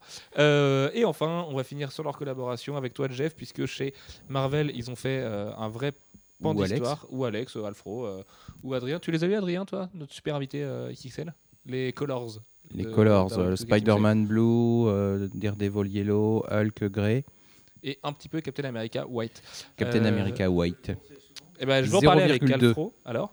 Euh, puisqu'ils donc chez Marvel, ils ont pris euh, plusieurs personnages iconiques de Marvel, euh, qui sont pas forcément les plus grands d'ailleurs, hein, parce que Daredevil est pas forcément le plus grand non plus.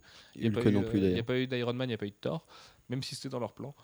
il paraît. À la base, oui, il devait en faire une dizaine. ouais. Voilà. Euh, en fait, ça explore à chaque fois, en one shot, un élément fondateur des personnages. Euh, on va commencer avec Spider-Man. Spider-Man, on le sait, son l'amour de sa vie, c'est Gwen Stacy. Et en fait, un jour, il monte au grenier, il retrouve une photo de Gwen Stacy, il se souvient de tous ses souvenirs avec elle. Euh, c'est hyper touchant. Moi, c'est un des rares comics qui m'a fait verser ma larmichette. Je me souviens, j'étais dans le tram à Nantes en allant à la fac. Euh, quand j'allais à la fac. ça m'est arrivé trois fois. Euh, et, du coup, à la fin, Mary Jane euh, lui dit un truc, je vais pas vous le spoiler, mais c'est à tomber par terre, c'est d'une finesse. Enfin voilà. On disait tout à l'heure, Jeff Lowe, bah, il aime bien les biceps et les trucs des années 90, mais alors là, c'est. En termes d'amour dans les comics, euh, en termes de relations, c'est juste incroyable. C'est beau parce que Tim Sale est d'un talent fou. C'est la plus belle histoire de Spider-Man et Gwen Stacy, plus que euh, ce qu'on a pu lire dans les années 60, 70. Entre les personnages, c'est. un- un- Puis c'est un, Voilà, c'est un je- moyen détourné aussi de, de revisiter les, les premières années de, de- de Peter Parker et en Spider-Man. Tout à fait. Même si on, on le voit pas tellement en. Spider-Man. Enfin, c'est Ouais, c'est- ouais, c'est- c'est- c'est pas ce côté-là qui est C'est intéressant. enfin ces premières années de Peter Parker après, euh, après Spider-Man, mais de Peter Parker et pas de Spider-Man. C'est ça, tout à fait. J'ai à peu près tout compris. Et, euh, c'est un chef-d'œuvre absolu à tel point que là, euh, pareil, je me demande si c'est pas, pour moi, hein, euh, la plus belle histoire de Spider-Man que j'ai jamais lue, en fait. Voilà. Ce qui est à peu près aussi le cas sur Hulk. Et là, j'en suis sûr, Hulk Grey. Euh, c'est la plus belle histoire de Hulk. Et je voudrais dire merci à Louis Leterrier d'avoir pris case pour case cette scène dans la grotte où Hulk est assis à côté de Betty. Parce que c'est pareil ça a chialé enfin voilà. Quand il pleut euh, qu'il est là euh, en tant que Hulk et tout qui va bon dans le film il crie et il est un peu énervé mais Hulk Grey, c'est la meilleure façon de comprendre Hulk. Toute l'ambivalence du personnage, le fait qu'il se contrôle pas, que ce soit un monstre et que ce qu'il a à l'intérieur de lui le dépasse un peu. Euh, Alfred, est-ce que tu peux présenter un petit peu Hulk Grey Ou Hulk Gris en français? Bah, c'est euh, c'est quand Hulk était encore gris. Parce que oui, Hulk était gris. À noter, su- si sur les couleurs, on l'a quand même pas précisé. Euh, voilà, g- gris parce que Hulk est- a démarré sa carrière en tant que gris à cause d'une sombre histoire d'impression à l'époque. Enfin, et du coup, est devenu vert à cause d'une sombre histoire d'impression. Et Spider-Man Blue, c'est par rapport au bleu de son costume. Et Daredevil, c'est par rapport au jaune de son costume aussi. D'origine. Alex Lecoq. Et Blue aussi, c'est euh, en anglais, c'est euh, la dépression, C'est Enfin, ça, c'est tout à fait. c'est l'état euh, émotionnel. quoi. Tout à fait. Qu'on dit black, black, black and merci. blue. Ça. Et, euh, et du coup, Hulk gris, Alfro. qui est, euh, qui est vraiment exceptionnel. c'est euh, moi ce qui m'a vraiment euh, frappé là-dedans en fait, c'est euh, l'humanité que, que va mettre euh, Lub dans, dans l'histoire parce que c'est vrai que Hulk, euh, les, les histoires qu'on en a lues en dehors de Peter David, euh, généralement c'est un peu euh, Un peu rentre dedans, quoi. voilà, C'est un peu Hulk. Il cassait des choses. Et, et là, pas trop. Enfin, enfin, non, pas trop du tout même. Non, mais là, c'est assez proche de Marie Shelley, de Frankenstein et tout. Enfin, Mm. on, on- on s'identifie au monstre et, euh, et à cette espèce de rage qu'il a en lui. Et enfin, c'est. c'est- c'est- c'est- c'est- Et puis, faut savoir. L- L'histoire est, est- part au début d'une psychanalyse. Euh, Banner est, euh, est sur le divan de. Merde, Samson. ouais, Doc docteur. Leonard Samson. Et, euh, et voilà, c'est il explore euh, le, la, la psyché de Hulk et c'est d'une humanité incroyable. Et euh, Tim Sale arrive à faire un truc assez euh, incroyable, c'est il fait un Hulk massif au possible et qui, qui, voilà qui est se promettait moderne, hyper touchant et c'est- troublant quoi. Tout à fait. J'arrive pas à savoir comment il arrive à faire ça. Mais il y arrive. Et, euh, et pour euh, Daredevil Yellow, qui est donc la troisième mini-série qu'ils ont fini là-dessus, ça revient là aussi sur les, jeunes, années de Daredevil quand il était euh, jaune et noir. Du coup, euh, c'est pareil, j'en ai un souvenir assez flou, mais c'était incroyable aussi. En même temps, le problème, c'est que comme Daredevil a eu d'innombrables bonnes histoires par la suite, Euh, on a un peu tendance à l'oublier, ce Daredevil Yellow, mais c'est au moins tout aussi bien.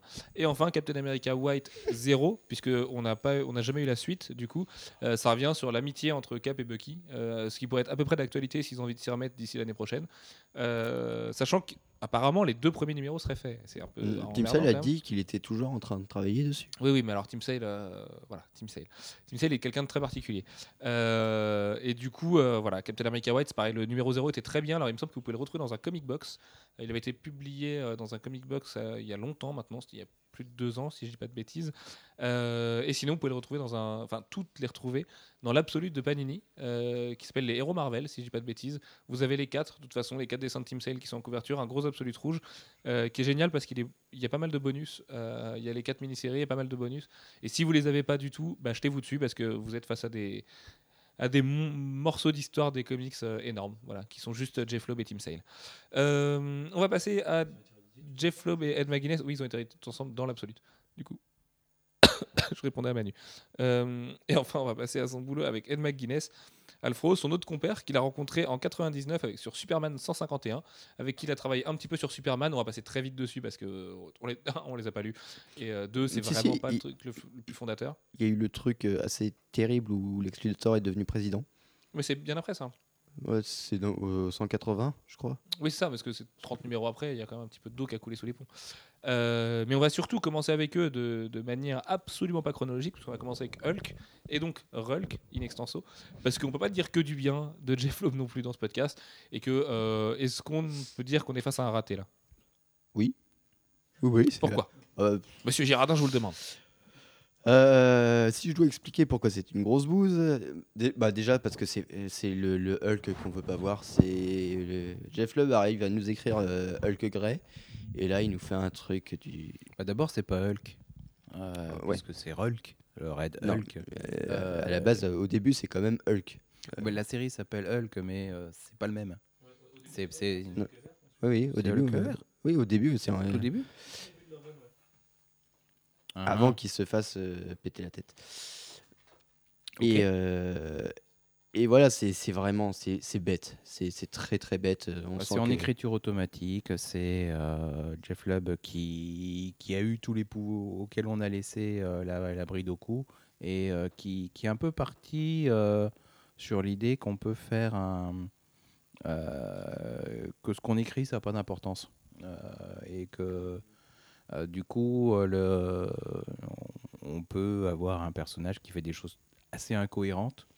Euh, de toute façon, ça va passer, c'est pas grave, c'est qu'une histoire de fiction. Euh, L'idée, c'est juste de d'écrire un truc. Moi, ce qui m'ennuie, Ouais, c'est que ce qui m'a gê- c'est ce qui m'a beaucoup gêné à l'époque.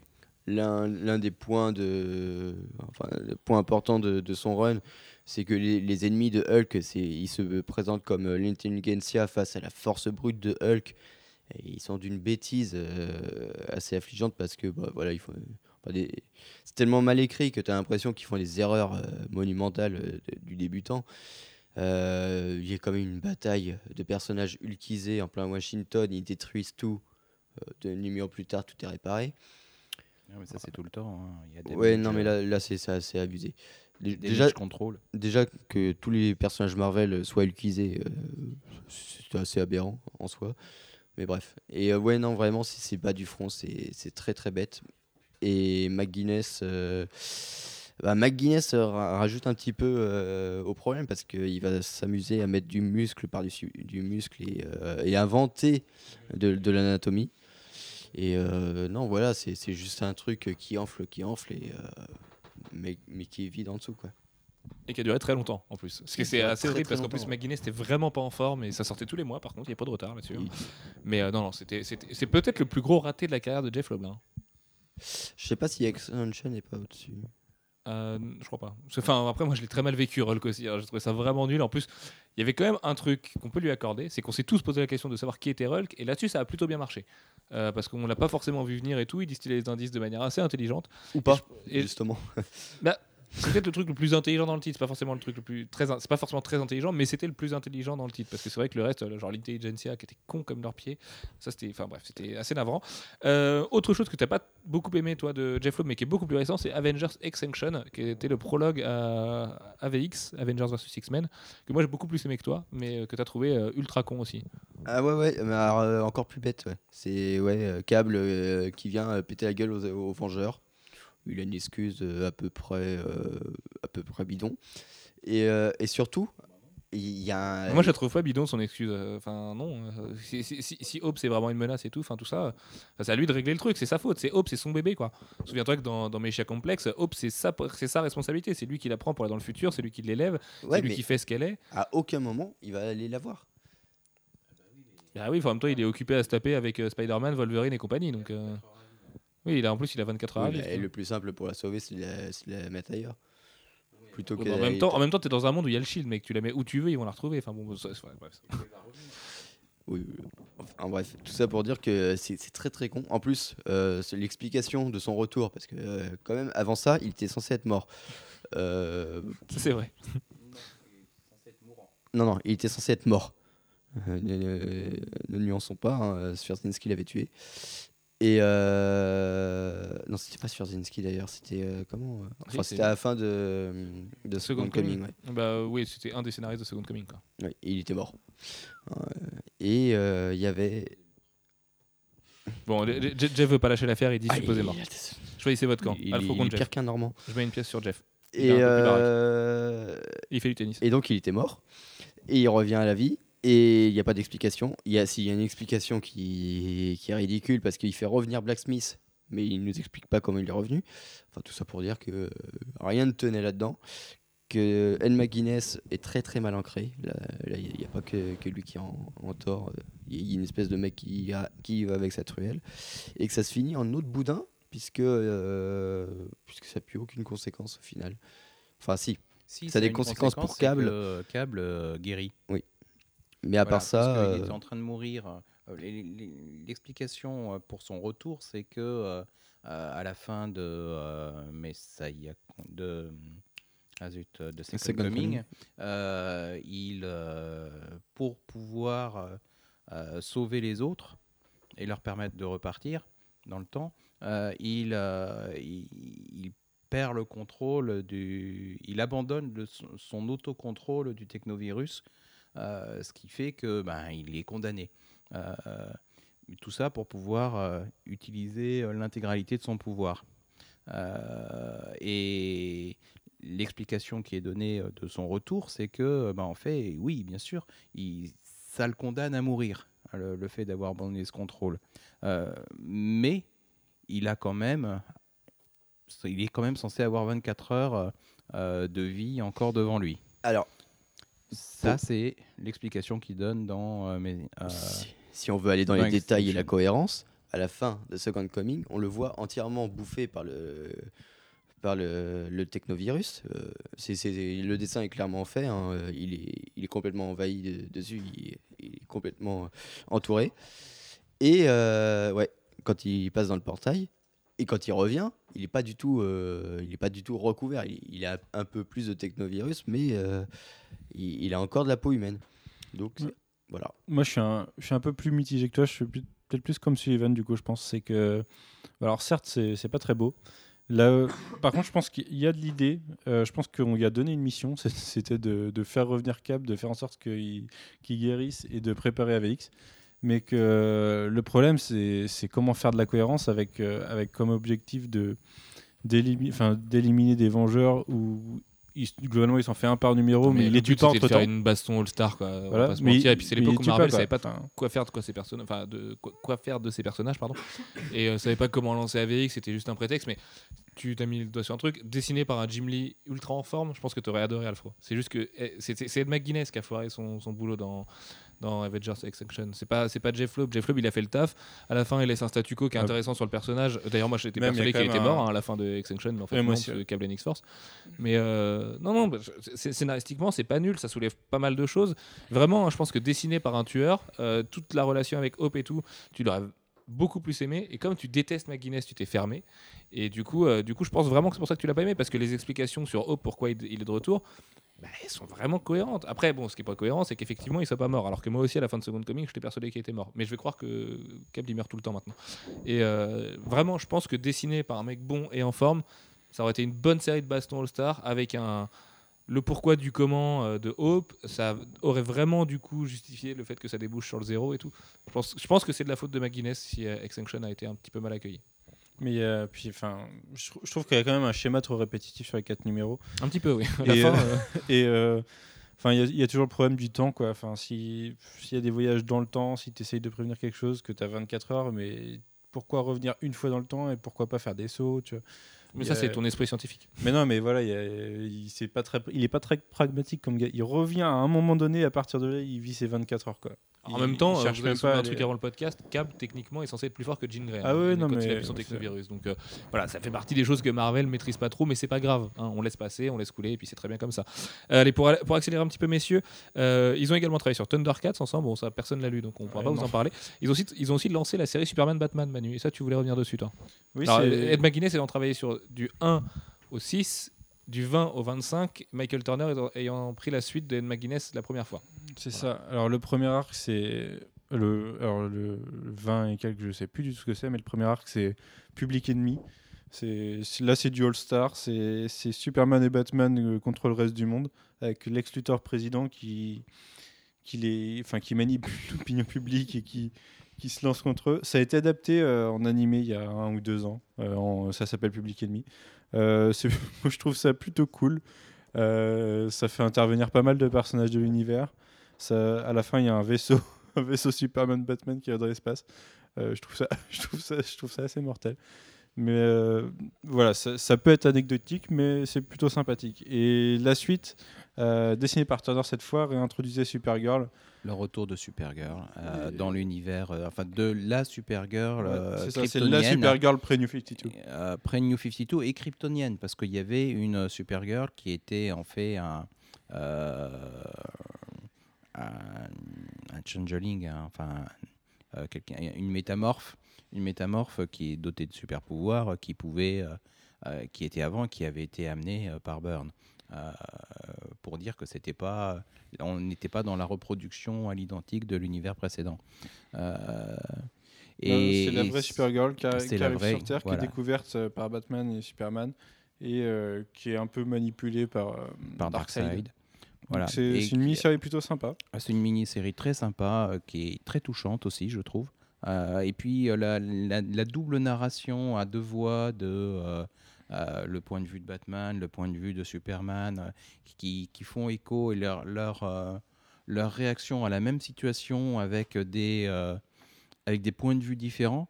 je trouve ça hyper intéressant et très intelligent de la part de Jeff Leb.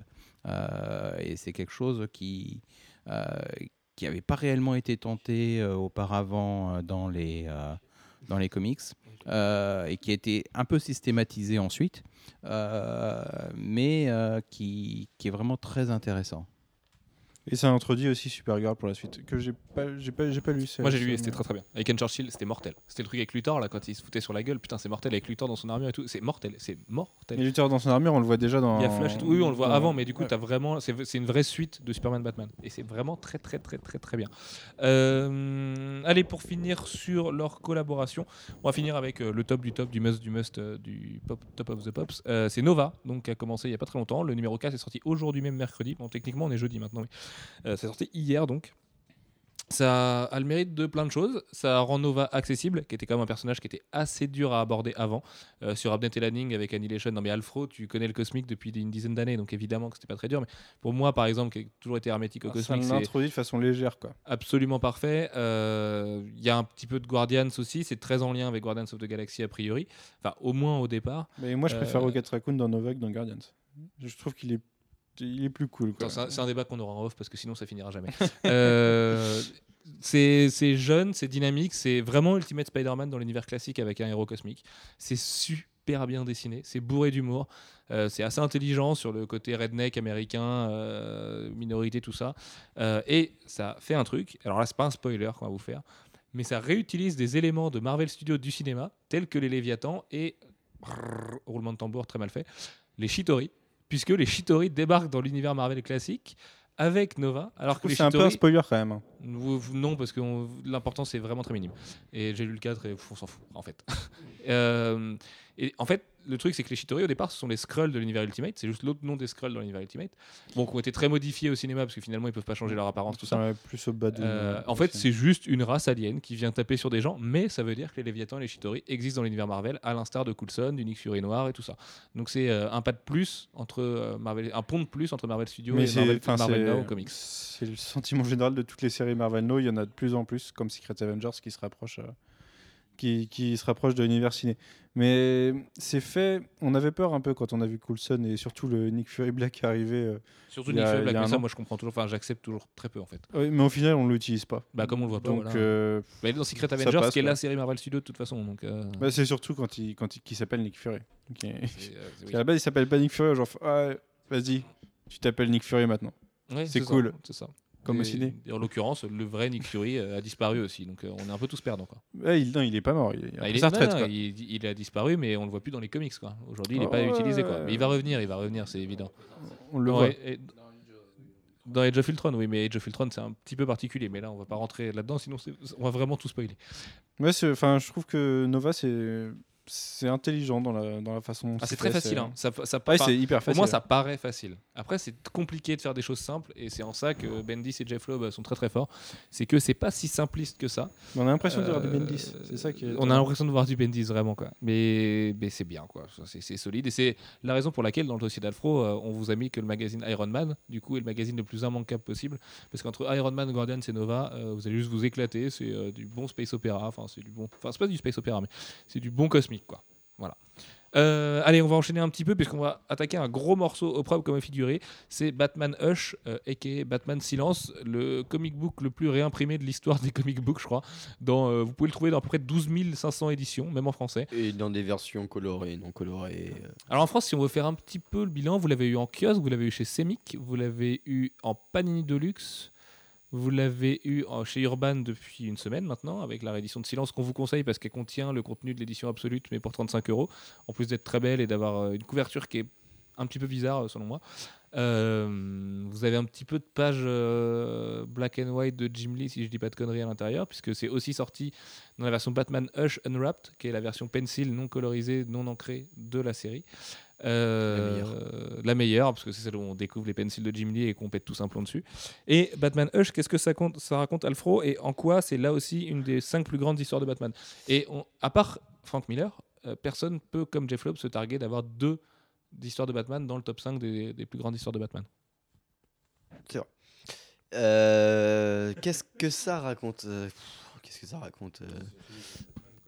C'est ouais, c'est il y a un nouveau vilain euh, qui est très lié au passé de, De Bruce Wayne. Et, Qu'on ne connaît pas au début, à la même manière que Long Halloween. En fait, on ne sait pas qui c'est, on le découvrira plus tard. Et qui, euh, qui fait très mal à Batman parce qu'il sait là, euh, frapper là où il faut. Et euh, surtout qui, qui retourne tout le monde contre lui. Enfin non, qui retourne pas, mais qui arrive à, à liguer tous les vilains contre lui. Ça, ce qui est très fort, c'est que là aussi, c'est en 12 numéros. C'est un déchaînement all-star total de Batman. Vous avez tout le monde. hein. Ivy, Killer Croc, le Joker dans des scènes qui sont mémorables.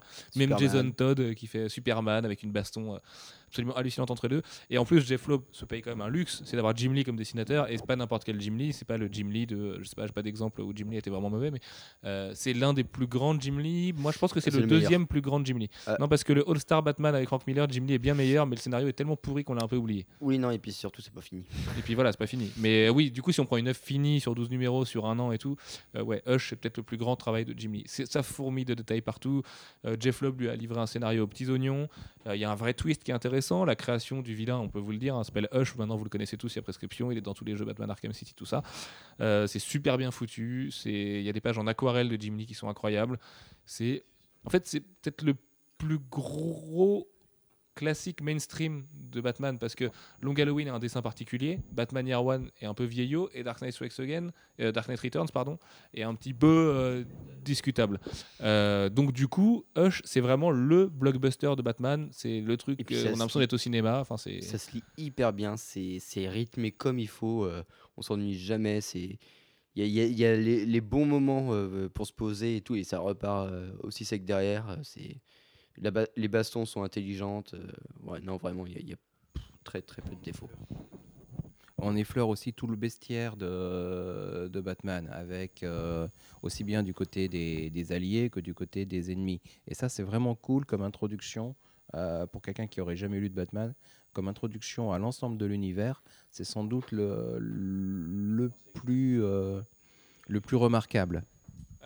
Oui et non, parce que moi je l'ai lu euh, quand je commençais hein, à vraiment lire des comics Batman, j'ai mis longtemps à m'y mettre à Batman. Euh, et en fait, il y a plein de trucs qu'on ne saisit pas quand on n'a pas le background de Batman, notamment euh, ce qui se passe avec Jason Todd, avec le Joker, tout ça. Donc en surface, c'est bien parce que ça permet de, de s'imprégner des designs, des personnages, de tout ça. Mais ça requiert un minimum de background quand même. et en plus, c'est assez intemporel. Voilà, Huntress par exemple, c'est assez dur à. Enfin, la première fois que je l'ai lu, je me suis dit quoi hein C'est qui? Wikipédia, aide-moi. Et, et du coup, là, là j'ai saisi le machin. Mais, mais voilà, c'est le classique parmi les classiques. C'est quand on dit comics efficace, c'est pas une insulte, mais celui-là, il est plus qu'efficace. C'est le truc où vous le mettez dans n'importe quelle main, tout le monde va avoir les yeux qui vont s'écarter. Juste grâce à Jim Lee, mais en plus de ça, Jeff Loeb fait un travail formidable au scénario. Donc, euh, si vous l'avez pas lu, jetez-vous dessus. On vous le conseille un milliard de fois. c'est un petit peu le Led Zepp de Batman. Parce que Bah, c'est efficace et, et intelligent à la fois. Ah oui, mais après Led Zepp, c'est pas forcément facile d'écouter tout Led Zepp euh, d'un coup, tu vois. Tu peux écouter Stairway to Heaven, adorer Stairway to Heaven, mais il y a des morceaux qui sont quand même bien barrés. Oui, mais euh, comme là aussi, il y a des moments hyper barrés euh, avec certains ennemis euh, un petit peu. Ouais, il un- voulait faire sa un référence, comme dit Manu. peu psychique et voilà. Non, non, non, c'est. Voilà, Très bien, C'est bon. Cachemire, quoi, si tu préfères. C'est Cachemire, d'accord. Euh, allez, ces autres travaux. Non, mais parce que je suis pas. je suis- Enfin bref, on s'en fout. Euh, ces autres travaux, du coup, bah, Supergirl avec Anne Churchill, on vous, en a, on vous en a dit du bien tout à l'heure et c'est vraiment, vraiment très très bien. Alors, Panini avait publié en DC Heroes ce qui était l'équivalent des 100% Marvel. Ça se trouve encore aujourd'hui, il me semble qu'on en a encore un à la boutique. Donc, si vous, en voulez, si vous êtes nantais et que vous en voulez un à plein rêve, très allé du Port-Maillard, voilà tout ça. Euh, Su- Supergirl en DC Heroes. Avec, euh, il a une tranche jaune et orange, si un jour vous êtes dans un magasin et que vous le trouvez, euh, qui était vraiment très bien. Et puis DC l'a réédité l'année dernière, donc euh, ça devrait pas être trop trop dur à trouver si vous voulez le lire en VO. Euh, Alpha, toi, tu voulais revenir sur Captain America Fallen Son, alors que ma voix est en train de, se barrer, euh, qui est une série en 5 numéros qu'il a fait avec 5 dessinateurs qui sont John Romita Jr., John Cassaday, euh, Ed McGuinness, Lenny Liu et David Finch. Ouais, qui est euh, l'histoire, euh, enfin la mini-série qui revient sur, euh, sur la mort de Captain America à, à la fin de. Je t'emmerde. À la fin de euh, Civil War. euh, la, la mort de. Ma- a trouvé un jeu, c'est d'énerver Alfro là pendant ce podcast. Et oui, je pense que je vais lui casser la gueule pour la fin. Ah, je pense pas. Ouais, non, ouais, non, non, je trouvais un, un truc de. un petit coup de pute pour, euh, pour me venger. Et du coup, alors, le, le pitch a été fait par Straz. Et euh, les, les, cinq, euh, les cinq numéros, en fait, reprennent les cinq euh, étapes du deuil. Et c'est un truc américain euh, qui- qu'ils aiment bien. Oui, mais c'est de la psy euh, américaine. Enfin bref. Et, euh, et voilà, en fait, chaque, chaque numéro va, va explorer en fait l'état d'un des, l'un des, des compagnons de, de Captain America, euh, le Winter Soldier, Wolverine, euh, Tony Stark, Spider-Man. Spider-Man et, et compagnie. Et, euh, mais à chaque fois avec aussi un, état euh, d'acceptation de, de sa mort différent. Et, euh, et c'est très très bien fait. C'est c'est pas pour rien qu'il ait écrit ça, parce que c'est euh, peu de temps euh, finalement après la mort de son fils. Et euh, on sent qu'il y a quand même euh, une- un certain point émotionnel là-dedans. Euh, c'est pas pour rien que ce soit. euh, si Straz l'a l'a commencé, mais qu'il l'a refilé à Jeff Lubb, c'est pas pour rien. Et, euh, et c'est assez. euh, émo- émotionnellement, c'est assez chargé. Et c'est c'est vraiment très bien. Très bien. Euh, je vais vous passer, je vais passer le micro Manu parce que on va attaquer euh, les, les histoires les plus discutables de Jeff Loeb et Adrien. Tu vas pouvoir revenir dessus. Euh, parce qu'on va parler d'Ultimate Univers 3 Ultimate. avec Madureira et Ultimatum. Alors, faut savoir qu'avec ma légendaire subjectivité, euh, j'adore Ultimate 3. Voilà, je trouve ça génial. Euh, Non, Ultimatum, j'ai du mal à trouver ça réellement nul à D'ailleurs- chier. Je d'ailleurs- trouve ça pas terrible, mais je trouve pas ça nul à chier. Tout à l'heure, on a parlé d'Okai et t'as dit euh, non mais son vrai costume l'Ultimate et t'as dit le costume du Ultimate 3 alors que il- son vrai costume Ultimate c'était avant. Ah oui, Ultimate non, mais 3. pour, pour moi, le costume de Hawkeye de Madureira, et, et c'est une merveille. C'est- incroyable. Mais de toute façon, Ultimate 3, Mais c'est génial. le donc, euh, de Ultimate 3, c'est pas le Hawkeye Non, mais du avant, coup, quoi. Comme, Enfin, comme ça- je suis très conscient euh, qui est mon, un certain affect avec Joe Mad, euh, je veux bien croire que ce soit pas si bien que ça. C'est pour ça que je vous laisse le micro pour en parler. Et que promis, je n'interviendrai pas. Et je vais juste essayer de me boucher les oreilles parce que je vais saigner les oreilles. Et Adrien, tu vas pouvoir revenir dessus puisque tu m'as appris aujourd'hui que c'était un des premiers comics que je t'avais vendu en tant que client de la boutique. Euh, bah tiens, bah, Manu, est-ce que tu t'es fait arnaquer mais- Manu, est-ce que tu peux. Mais non, il, eh, il est rentré, il m'a dit Je veux un truc avec des super-héros qui se tapent dessus, qui est pas trop compliqué, avec de la bonne et des beaux dessins. Excuse-moi, euh, ça, ça fait au moins ce taf-là. Voilà. Ouais, ouais, Ultimate Et 3, j'o- J'ose imaginer que je suis à à peu près de bon conseil en général, et en plus je l'ai mis dans les mains. Je lui ai dit, mec, écoute, c'est- il paraît que c'est pas terrible pour la plupart des gens et tout. J'étais sincère avec lui, il l'a pris, il a bien aimé. Donc euh, voilà. Bref, Manu, est-ce que tu peux nous présenter un petit peu Ultimate 3 et Ultimatum Alors, Ultimate 3. je- là, je, je peux pas être objectif non plus dessus, mais de- dans, le- dans le sens inverse de toi. Euh, parce que c'est quand même le gros gâchis de l'univers Ultimate. C'est- Pour moi, c'est le début du déclin de l'univers Ultimate. Euh, parce qu'on ne va pas compter Ultimate X-Men, mais euh, les, deux premiers volumes d'Ultimate, même si le 2 est un peu discutable sur certains points, sont plutôt pas mal. Et, le 3 vient et casse tout, et casse toute la personnalité des, différents personnages. Donc on a, on, a une sextape qui va sortir de, Black Widow et, Tony Stark, mais il en a un peu rien à foutre, c'est pas grave, il a, il a, d'autres préoccupations. Euh, ils ont fait l'inverse de, des comics, c'est que les, après avoir travaillé pour le Shield, là les, les Ultimates, donc les Avengers, se mettent à travailler en, en solo à la fin d'Ultimates 2 et du coup travaillent dans le, dans le Stark Mansion. Et Ultimates 3 introduit. euh, alors, déjà, on, ça, part de la mort de deux personnages qui sont Scarlet Witch et Quicksilver. Donc, euh, comme vous savez, connaissez mon amour pour Scarlet Witch. euh, déjà, c'est assez. ça part assez mal. Et après, c'est un, un gros what the fuck sur, euh, avec des, des robots créés par Pym et, et, et des combats dans tous les sens. Alors, c'est très beau, c'est très dynamique au niveau du dessin, mais l'histoire. L'histoire a pas de sens quoi. Et c'est pour moi c'est pas l'univers Ultimate, c'est un univers parallèle. Et ensuite, ensuite non mais je garde un très très mauvais souvenir. hein. C'est pour ça que j'ai un peu de mal à en parler parce que je- l'histoire essayé- je l'occulte un peu. Après, c'est- quand même une histoire qui est ultra simple. C'est grosso modo, on prend tous les héros, on te les présente pas et ils se mettent sur la tronche. Ouais. Et, Et puis euh, il y a Doom qui a créé des robots et ils sont, et en ils sont plus, c'est hyper beau. C'est-à-dire que, effectivement, comme dit euh, Sullivan, euh, euh, quand j'ai commencé les comics, comme je pense 95% des lecteurs qui commencent les comics, on cherche surtout du dessin. Joe Mad euh, est quand même quelqu'un qui fait du super beau dessin. Et euh, c'est une bonne introduction euh, pour se familiariser avec les personnages. C'est pas compliqué. T'as pas besoin de comprendre et de passer trois heures sur la page. Tu regardes juste le dessin et tu le laisses mettre dessus. Et ça remplit bien le contrat, puisqu'en plus, c'est assez moderne. Quand on prend les premières présentations des, Avengers, je, vois, je me rappelle de ça, euh, le premier comics que j'ai eu là-dessus, où euh, on voit Iron Man en, en boîte de conserve, c'est quand même beaucoup plus difficile à digérer que de commencer par une sextape avec Tony Stark. euh, diffusée sur internet. Là, tu sais tout de suite où tu es, tu as l'impression d'être dans les années 2000, tu, tu sais où tu vas. Quoi. Puis après, ça enchaîne et, et ça se termine en plus par euh, un final où. euh, Ouais, mais c'est le- concept qui est, qui est poussé, euh, qui est poussé à l'extrême. C'est-à-dire que Tony Stark a été déjà subversif dans, dans Ultimate tome 1 et 2.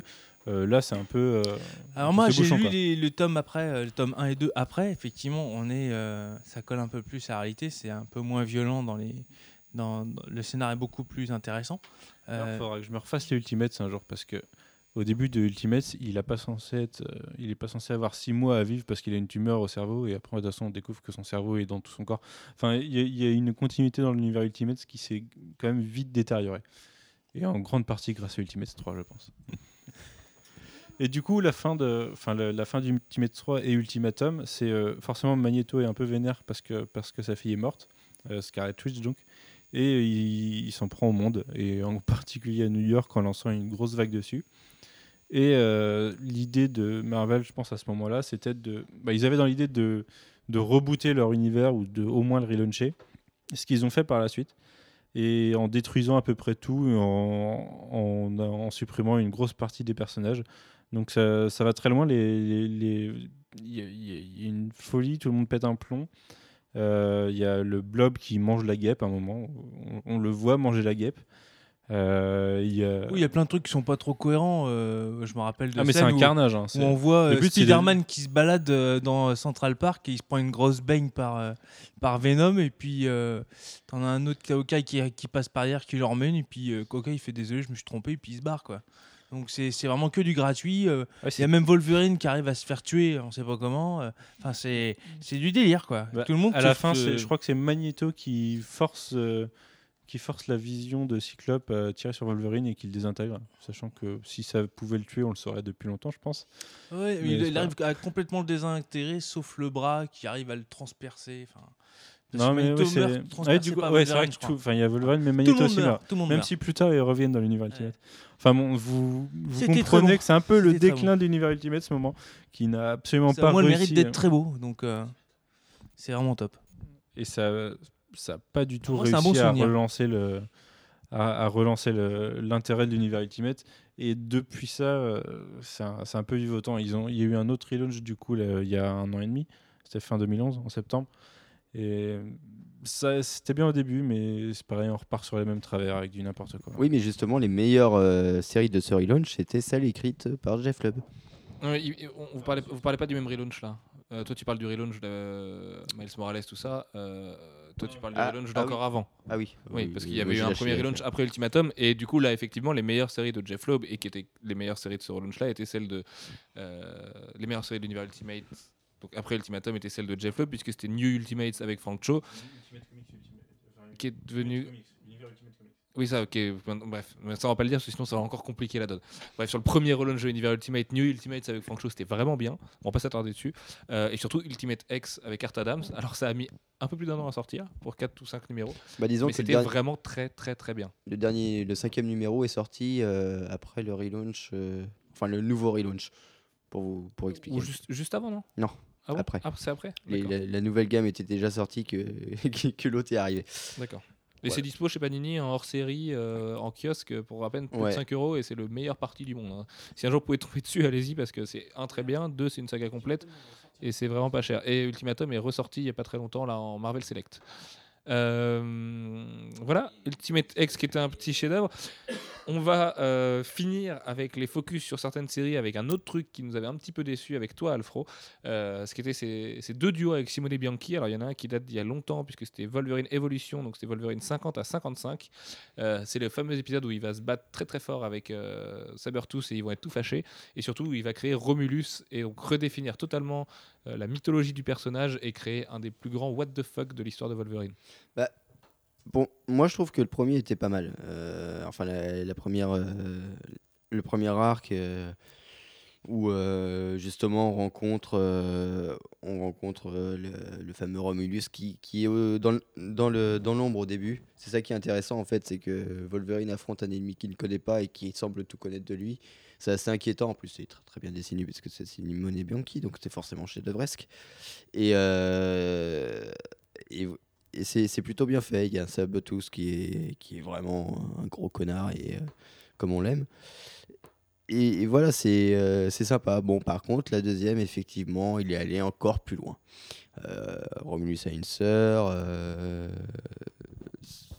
C'est pas assez logique hein, finalement, mythologiquement parlant. Oui, oui, non, mais sœur, voilà, ça se tient quoi. Mais, Mais bon, disons que le, le délire avec Romulus semblait être déjà assez compliqué à, accepter pour, euh, pour le, fan de, de- Wolverine. Et là, il en, il en met une petite couche par derrière qui est quand même plutôt sèche. Et euh, ouais, ça- je comprends qu'il y en a euh, qui est gueulé. Et puis le- ouais, non, la deuxième va beaucoup Bah, trop loin. Et puis, et puis le problème du retour donc, de la deuxième de 2012, euh, c'est qu'ils l'ont fait en la faisant attendre avec plein de teasers, de posters, de machins, de trucs, en la vendant hyper bien. Les numéros sont sortis à la bourre. Et en plus de ça, Marvel No est arrivé juste après, en effaçant complètement l'idée de Romulus, de Remus, de machin, tout ça. Euh, Il n'y a plus rien de ce qu'a fait Jeff Loeb sur Wolverine. Donc il l'a vraiment fait pour lui, il a tripé dessus, mais c'était, ce serait un univers parallèle, ce serait la même chose. Et enfin, euh, Jeff me pointait un truc. Tout à l'heure, en parlant de Team Sale, on- enfin de son duo avec Team Sale, on a oublié Wolverine Gambit, qui est quand même très, très, très, très bien aussi. C'est pas le- le- leur meilleur duo, mais c'est vraiment très bien aussi. Manu. D'ailleurs, dans la série de 2012, où euh, c'est là qu'il a ramené de Sabre, alors que Sabre était déjà Ouais. revenu euh, depuis des mois, mais ça mettait tellement de temps. Il n'y a pas eu une autre retcon où il explique aussi que euh, c'est même Wolverine qui est à l- à l'origine de Weapon X et qui a décidé après de se faire effacer la mémoire et manipuler par. Ouais, C'était vraiment, vraiment n'importe quoi. Mais en fait, ça, c'est un spoil. Mais bon. euh, non, et puis, il y a- d'autres trucs vraiment très choquants, notamment la façon dont, dont, dont le sabre revient. Qui. je- Ça apparaît quand en français? Je sais plus quand c'est. euh, Je, je sais même pas si c'est. Je crois pas que ce soit paru en français. Ouais, ouais, t'as spoilé comme un bâtard. Et, euh, et du Ouais, coup, oui, je- non mais oui, je vais devoir mettre un bip Manu, donc je vais perdre encore une heure de sommeil. Ouais, d'accord. Et donc voilà. trouve pas y a- d'excuses Manu, tu mettras bip Il y a plein, plein de trucs choquants là-dedans. Et, euh, et Simone non, Bianchi a, visiblement compris que, que le scénario était vraiment tout pourri, puisque le premier épisode est très beau et les autres beaucoup moins. Mais vraiment. Et donc voilà. C'est vrai, du coup, c'est vraiment pourri.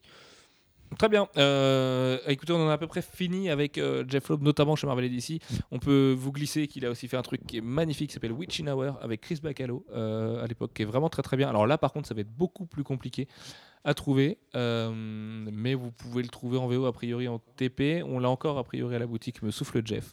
Euh, sinon, il a bossé chez Image pour Darkness et Savage Dragon. Alors à chaque fois, c'est dans des numéros euh, 50, 100, 200 ou 250. C'est pour des anthologies, des trucs comme ça où il fait 3-4 pages. Il a bossé chez Aspen avec Soulfire. Il a fait énormément de choses chez Awesome, le label de Rob Liefeld, Je dessine dans ma voiture. Euh, et il a j'encre dans ma voiture. Et il a également bossé chez Dark Horse avec Buffy. Et là où c'est intéressant, pour la petite anecdote, et on va finir ce podcast là-dessus, c'est que il a bossé sur l'adaptation animée avortée de Buffy qui a été faite, enfin qui était en projet juste après la fin de la série live avec Sarah Michelle Gellar, euh, et qu'il a apparemment le projet était très avancé et qu'il était très très motivé et tout ça. Et c'est un bon ami de Joss Whedon dans la vraie vie. Voilà. Et Joss Whedon le cite souvent comme un de ses mentors en écriture. Donc c'est quand même pas rien. D'où peut-être l'arrivée de, de Joss Whedon chez Marvel Studios. C'est c'est peut-être de ça aussi, ouais. Bon, en même temps, ils se connaissent tous. hein. Enfin, Whedon, il a plein de potes chez DC aussi. euh, Enfin, tu vois, j'imagine que. Bon, après, Whedon a toujours été proche de Marvel aussi. Mais, Euh, bah, écoutez, messieurs, je crois que c'est à peu près tout. Il a également bossé avec Mike Mignola sur Hellboy.